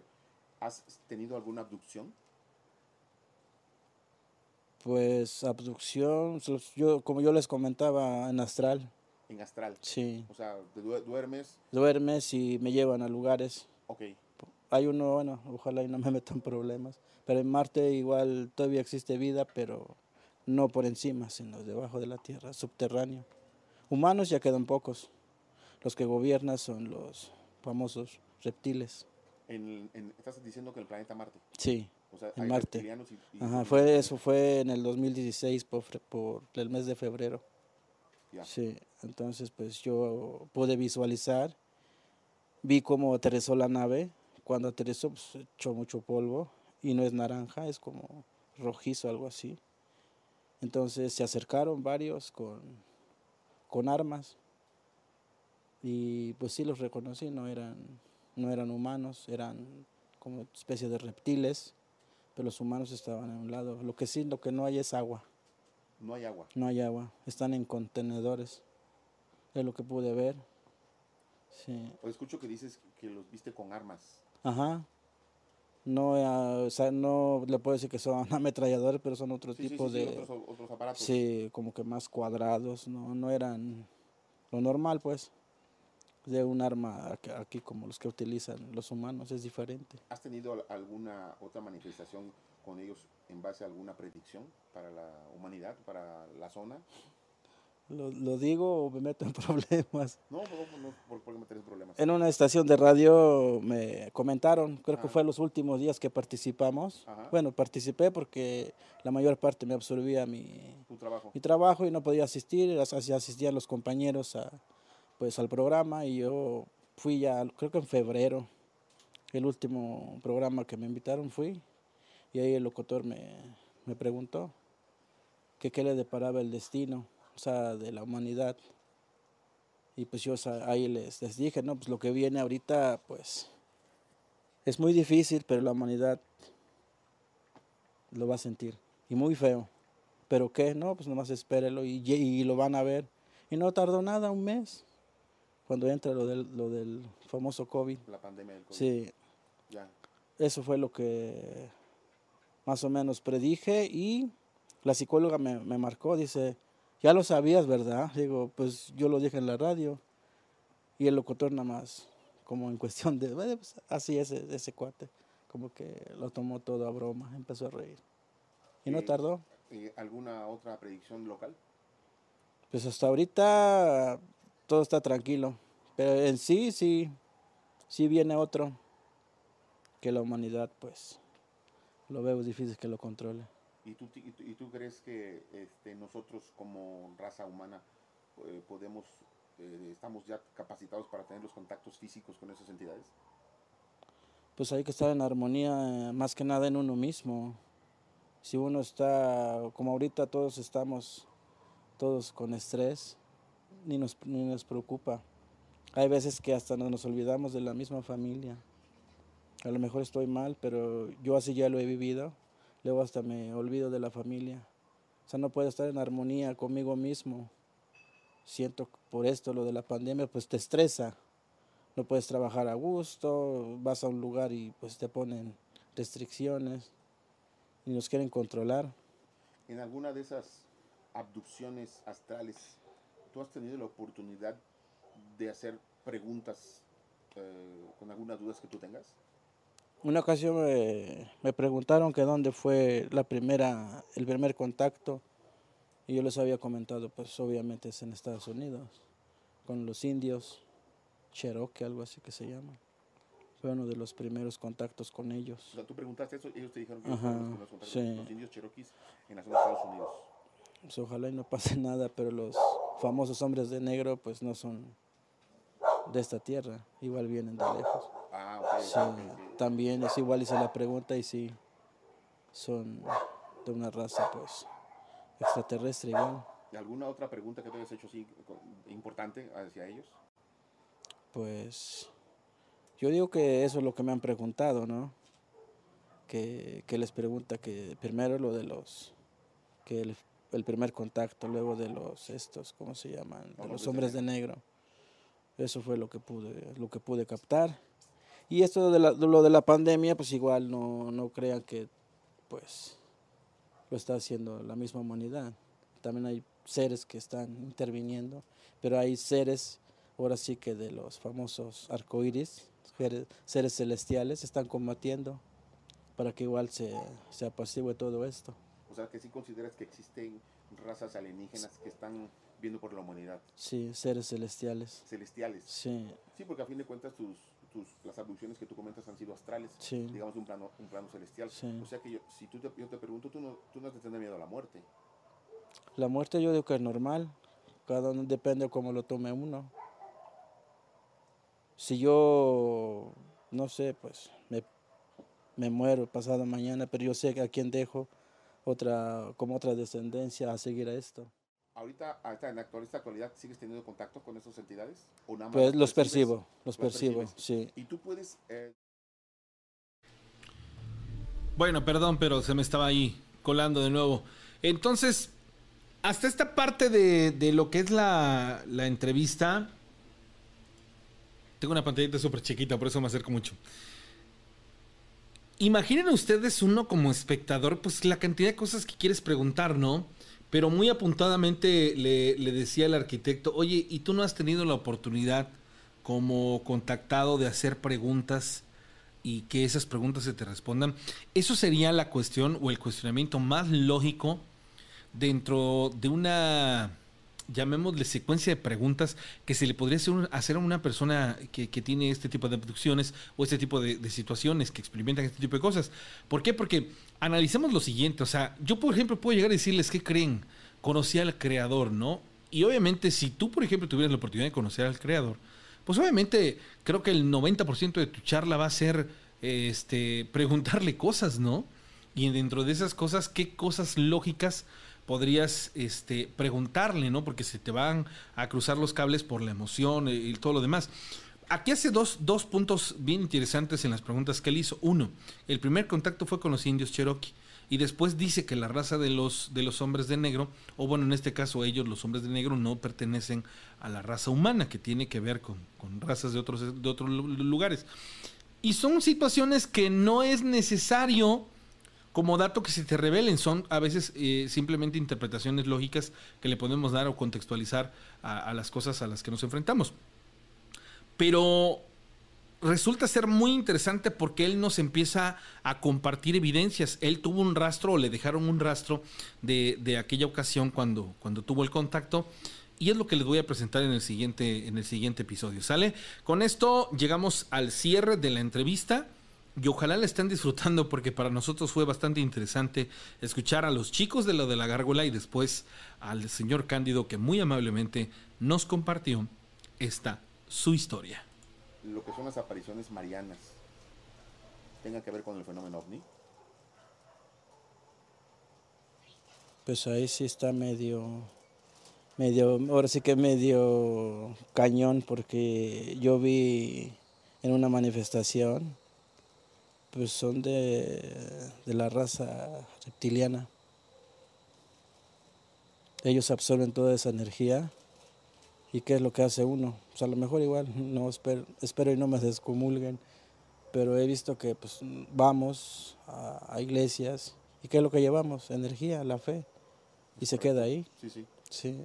Entonces, pues no se puede decir que no, no es todo lo que vemos, es real es parte de, de los reptiles que se absorben toda esa energía. Sí, es un poquito, un tema un poquito delicado, escabroso, cuando te metes con la religión, porque puedes herir susceptibilidades en las creencias. Y, pudiera ser una pregunta también un poquito muy difícil, ¿no? sí, es difícil, para mí es difícil, le había comentado al amigo Gustavo, y pues coincidimos en algunos aspectos que son reptiles.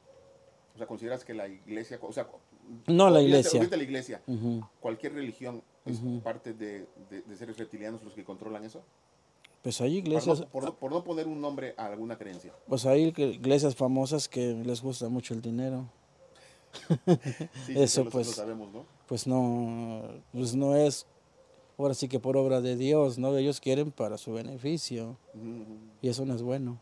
Tú, tú en, en, en las, en las este, en las abducciones, ¿tú no tienes ninguna marca que te hayan dejado en tu cuerpo? Sí, en el 2017, en el mes de abril, tengo igual fotografías. ¿Te dejaron una marca en tu cuerpo? En el cuello. ¿En el cuello? Sí. ¿Qué tipo de marca era? Eran cinco puntos. ¿Cinco puntos? Cinco puntos en círculo. Y, después de ahí empecé a percibir. Ah, ok. Sí, pero fue ya en el 2017. O sea, digamos que activaron algo con esos cinco puntos para ¿Puede? que percibirlos. Sí. Ya. Y ya de ahí, pues igual la psicóloga del, del grupo me hizo, ahora sí que la prueba con imanes, imanes de esos pequeñitos, que son muy potentes, solitos saltaban. Ya. Como que botaban, como que tenían adentro algo, solitos saltaban. O sea que puede que tengas un implante. Sí. O lo tienes. ¿Te has hecho alguna, alguna, algún rayo X? Por ahí está mi celular, les puedo mostrar. No, lo, ignoro. Ahí está. Apenas me hizo una prueba. ¿Te hiciste un... Una prueba con imanes. No tiene ah, mucho. prueba con imanes, ok. Aquí les voy a mostrar una imagen. Esto lo hice pues hace unos días. Incluso me sentí mal todo el día. Le comenté a la, a la psicóloga y me dijo que pues no era normal que se pegara un imán atrás de la cabeza. Ah, entonces sí lo puede captar la cámara.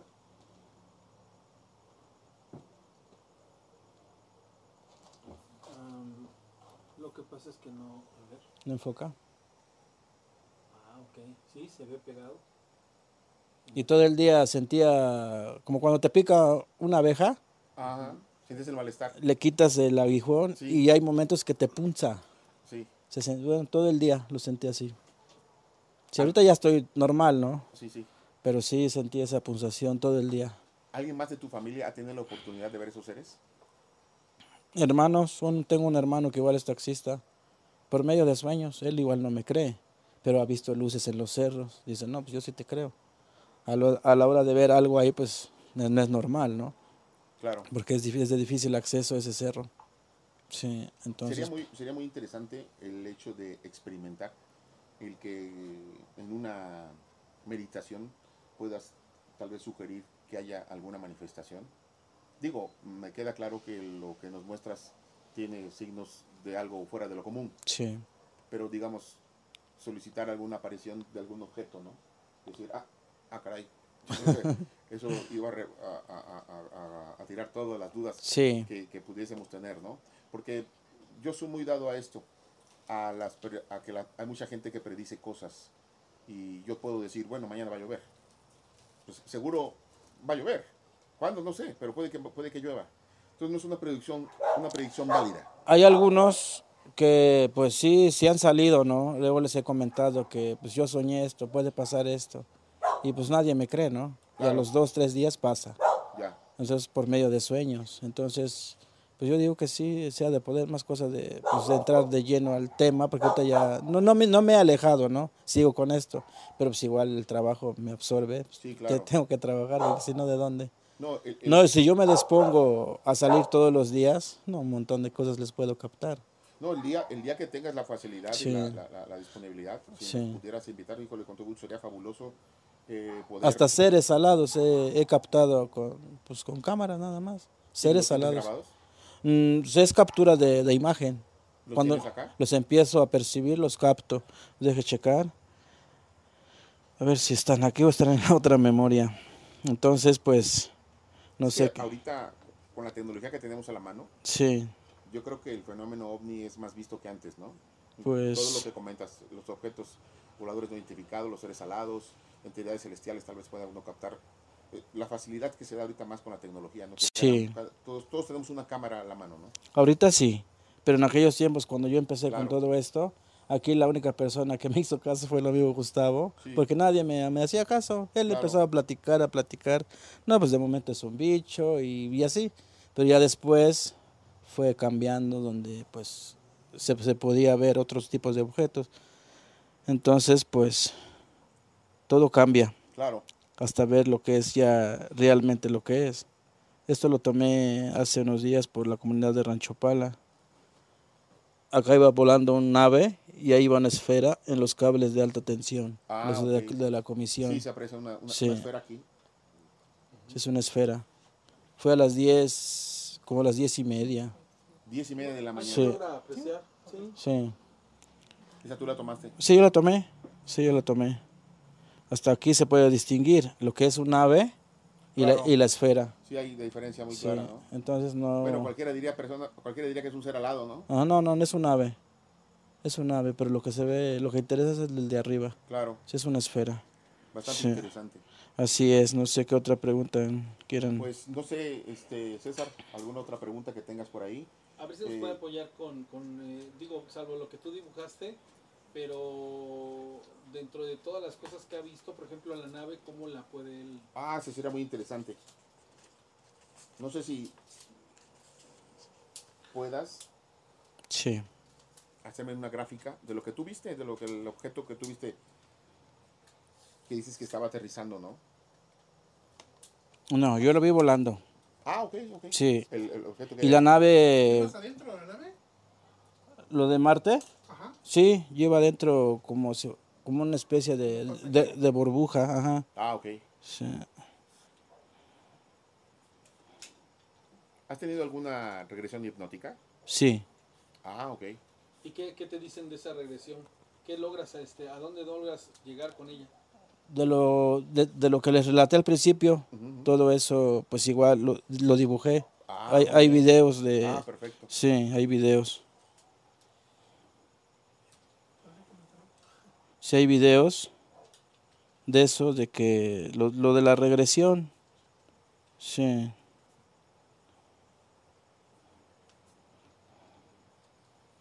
Y también se me indicó que allá en el cerro, el, yo ya le puse el cerro del coyote porque se aprecia un coyote como que aullando hacia el cielo. Pero ahí abajo hay una especie como de... Ay, ¿cómo le diré? Es como, como una argolla así, donde se ven los planetas. Mm. Y uno de los seres de, de aspecto pues igual, gris, pero no era el mismo el que me había contactado primero, era otro.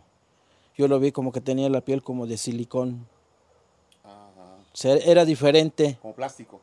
Exacto, sí, entre gris y negro, algo así, pero transparentoso. Y me agarró acá. Dice, ¿quieres saber todo lo que quieres? Ahí en el cerro está incrustado ese, ese como, como si fuera, no es un talismán, pero es un aro así de color dorado, como de oro todo lo que quieres saber está ahí. Ese es el conocimiento que te vamos a dejar. Y yo me he dado la tarea de dar la vuelta, pero como no tengo ningún detector de metal, porque dice que está incrustado en un árbol y hay un montón de árboles, ¿cómo lo encuentro? Sí, claro. Sí, dice que sí, está ahí. Yo me encontraba acá, abajo. Más o menos es así. Sí. Dice que él se encontraba acá, en esta parte. La parte de abajo. ¿Puedes acercarlo, amigo?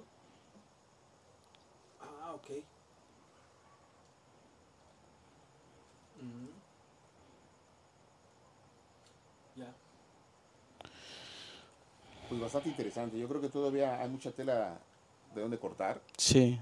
Eh, hay muchas preguntas que se quedan también en el aire.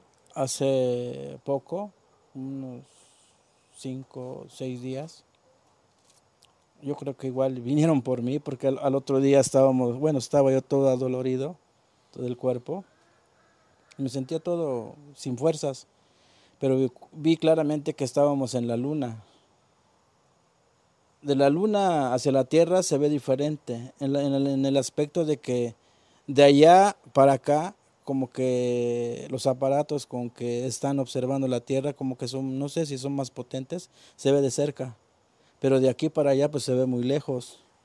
Eso pude visualizar hace poco, no, no tiene mucho. otra tecnología, ¿no? Sí, otra tecnología. Más bueno, este tiene la nariz, pero algo así. Ah, este, este tiene la nariz este. Ah, sí, tiene una nariz eh, pronunciada. Pero el que yo vi no, no tenía... No, tenía, esa, esa, esa, nariz así pronunciada, nada más eran dos orificios. Sí, en dos orificios. Sí.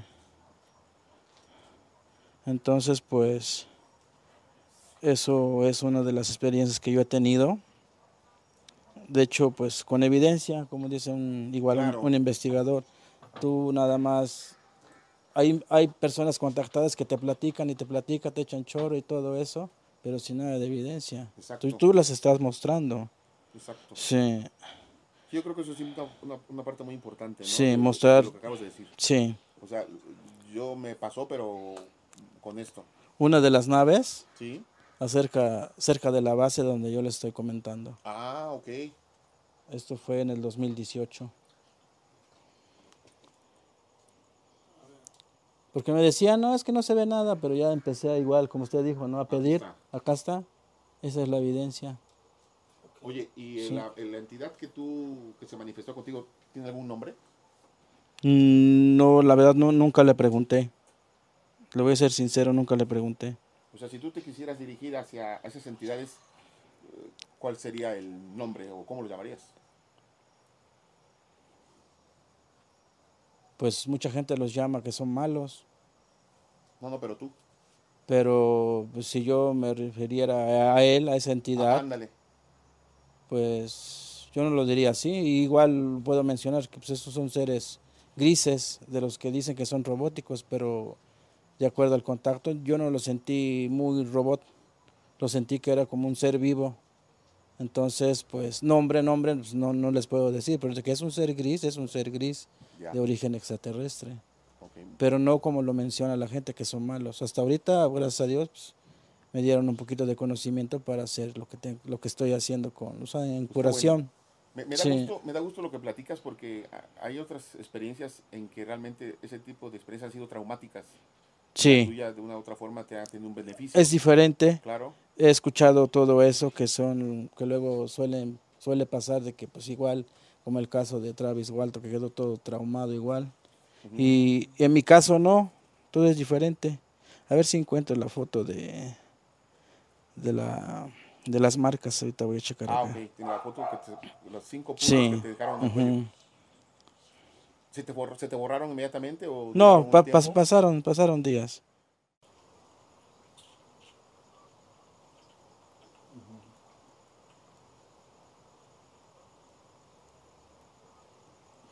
Es tan potente de lo que, lo que me dejaron que cuando andaba en los camiones, como que me agarraban la mano y se pasaba la, como, como si fuera una, una descarga. Luego hasta se, molestaban los pasajeros. ¿Tiene estática? Pues, supuestamente era estática, pero lo que yo manejaba nada que ver con la estática como, como esto, ¿no? que es algodón. Y la generaba, Ajá. Pero no, no. No. Y sí se, sentía cómo salían, pues, energía. energía. y se pasaba la mano de las personas y hasta hacían así, bien feo. Dice, ¿ahora qué tienen con nada? Después de que ya me pasaron los imanes, pues paró todo eso. Ah, se detuvo eso. Se detuvo, sí. Ya. Pasaron, no sé, meses.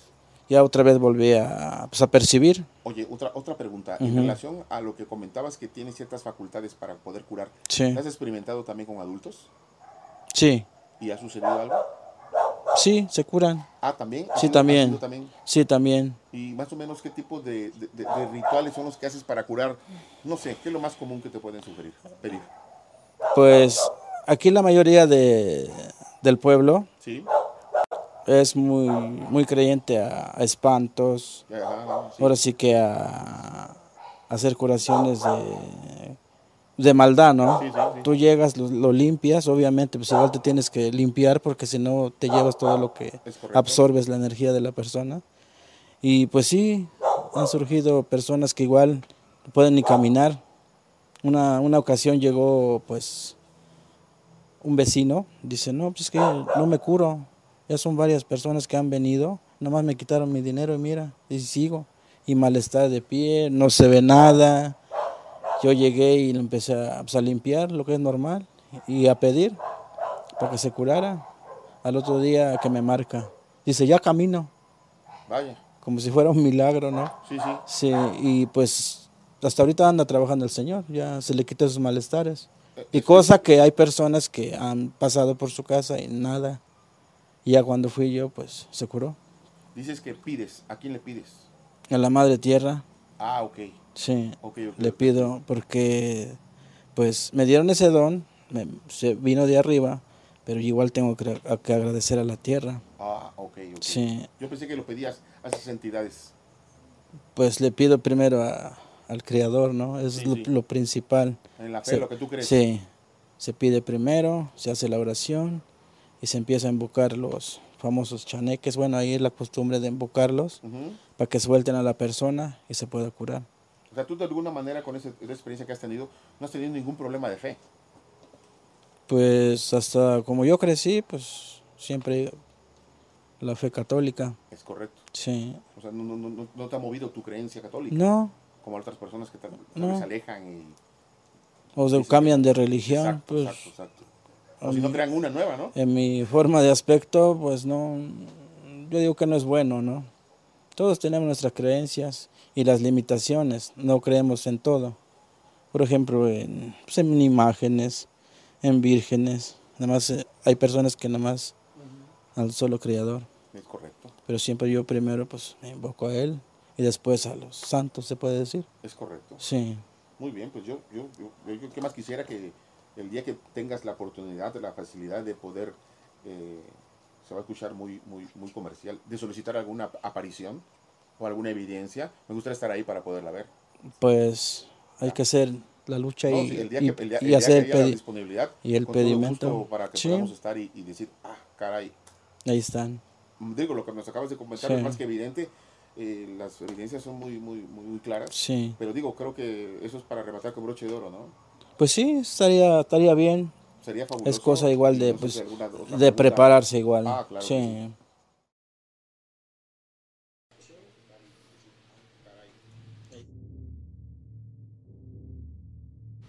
Bueno, señores, saque usted sus conclusiones. Yo creo que cuando nos presentan evidencias, cuando nos comparten situaciones tan particulares, tan especiales, es cuando más disfruta uno de este tipo de entrevistas.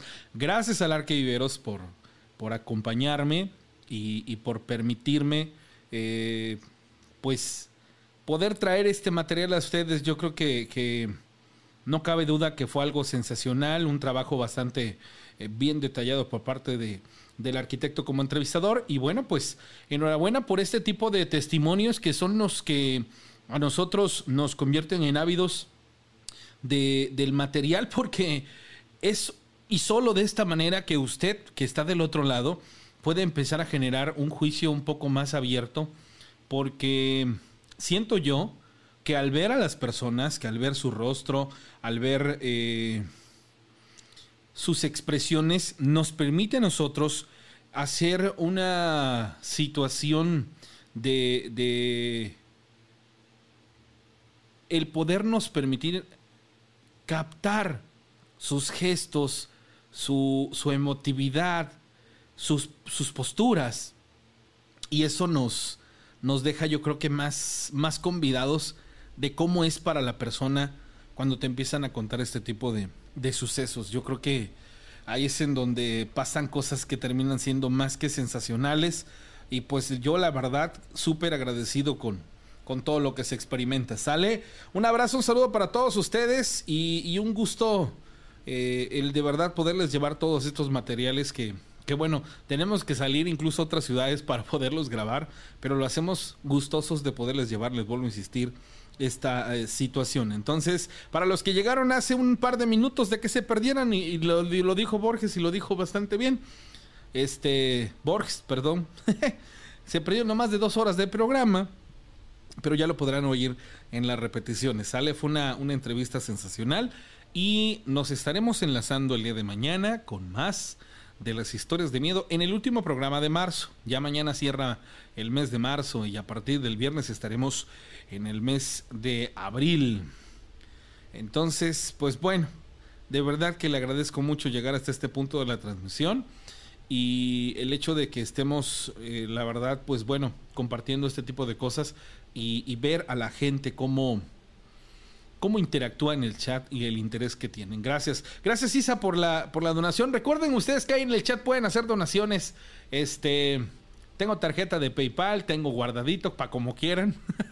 y las donaciones son súper bien recibidas. Se vienen un par de eventos venideros y pues bueno, la verdad que eso va a ser para apoyar que los gastos de, de estos eventos, pues bueno, a ustedes les salgan casi prácticamente gratis salvo por un par de situaciones, pero viene una vigilia nocturna muy interesante con ponencias y, en un punto, en un lugar aquí en Córdoba, Veracruz, espectacular y en donde podremos tener una cierta cantidad de invitados y usted tiene que estar ahí para ser testigo de todo lo que ahí va a pasar. ¿Sale? Entonces, de verdad, si, si usted quiere y usted puede, haga una, una donación por medio del chat de lo que usted quiera y, este, y apoye el programa, apoye las historias de miedo porque seguimos viento en popa por usted, para usted y con el gusto de decirle que lo hacemos porque nos apasionan este tipo de textos, de tenores, perdón, y de contextos. Entonces, estoy seguro que en el momento más impresionante de, de las historias o más increíble, vamos a ser testigos de cosas inimaginables, ¿sale? Entonces, mientras tanto, soy César René Morales La Rana, ¿por qué no está perrona la playera del día de hoy? Casi no me la pongo porque como que es una playita que me gusta mucho. Está sensacional. Ya en, estos días me llegan las playeras de la décima temporada. Están. Son de puro cristal, este. incrustado. Tan sensacionales. Ya por ahí al, equipo de colaboradores les pedí sus tallas. Y este. Y la verdad que yo espero que, esto siga, siga fluyendo como, como hasta este punto, ¿sale? Mientras tanto, que tengan una feliz noche ya de, de jueves, porque ya estamos en los primeros 15 minutos de hoy, jueves 31 de marzo, en el último día del mes de marzo. Y dijera Juanita González, lluvia de likes al, programa, por favor regálenme un like ahí en la transmisión, eso sería sensacional antes de que cortemos este... Este programa sale, estamos en la salida. gracias, gracias, gracias. Señores, pásenla bonito y sueñen rico, sueñen bonito, sueñen con los angelitos. Sueñen que están haciendo cosas importantes en la vida, despiértense y llévenlas a cabo, háganlas. Gracias, bonita madrugada y hasta el ratito. Nos volvemos a conectar con más de historias de miedo. Llegamos al final de esta emisión. Y si eres víctima de algún caso paranormal, esperamos tu llamada en la siguiente emisión. Cuéntanos tu historia en la décima temporada de Historias de Miedo.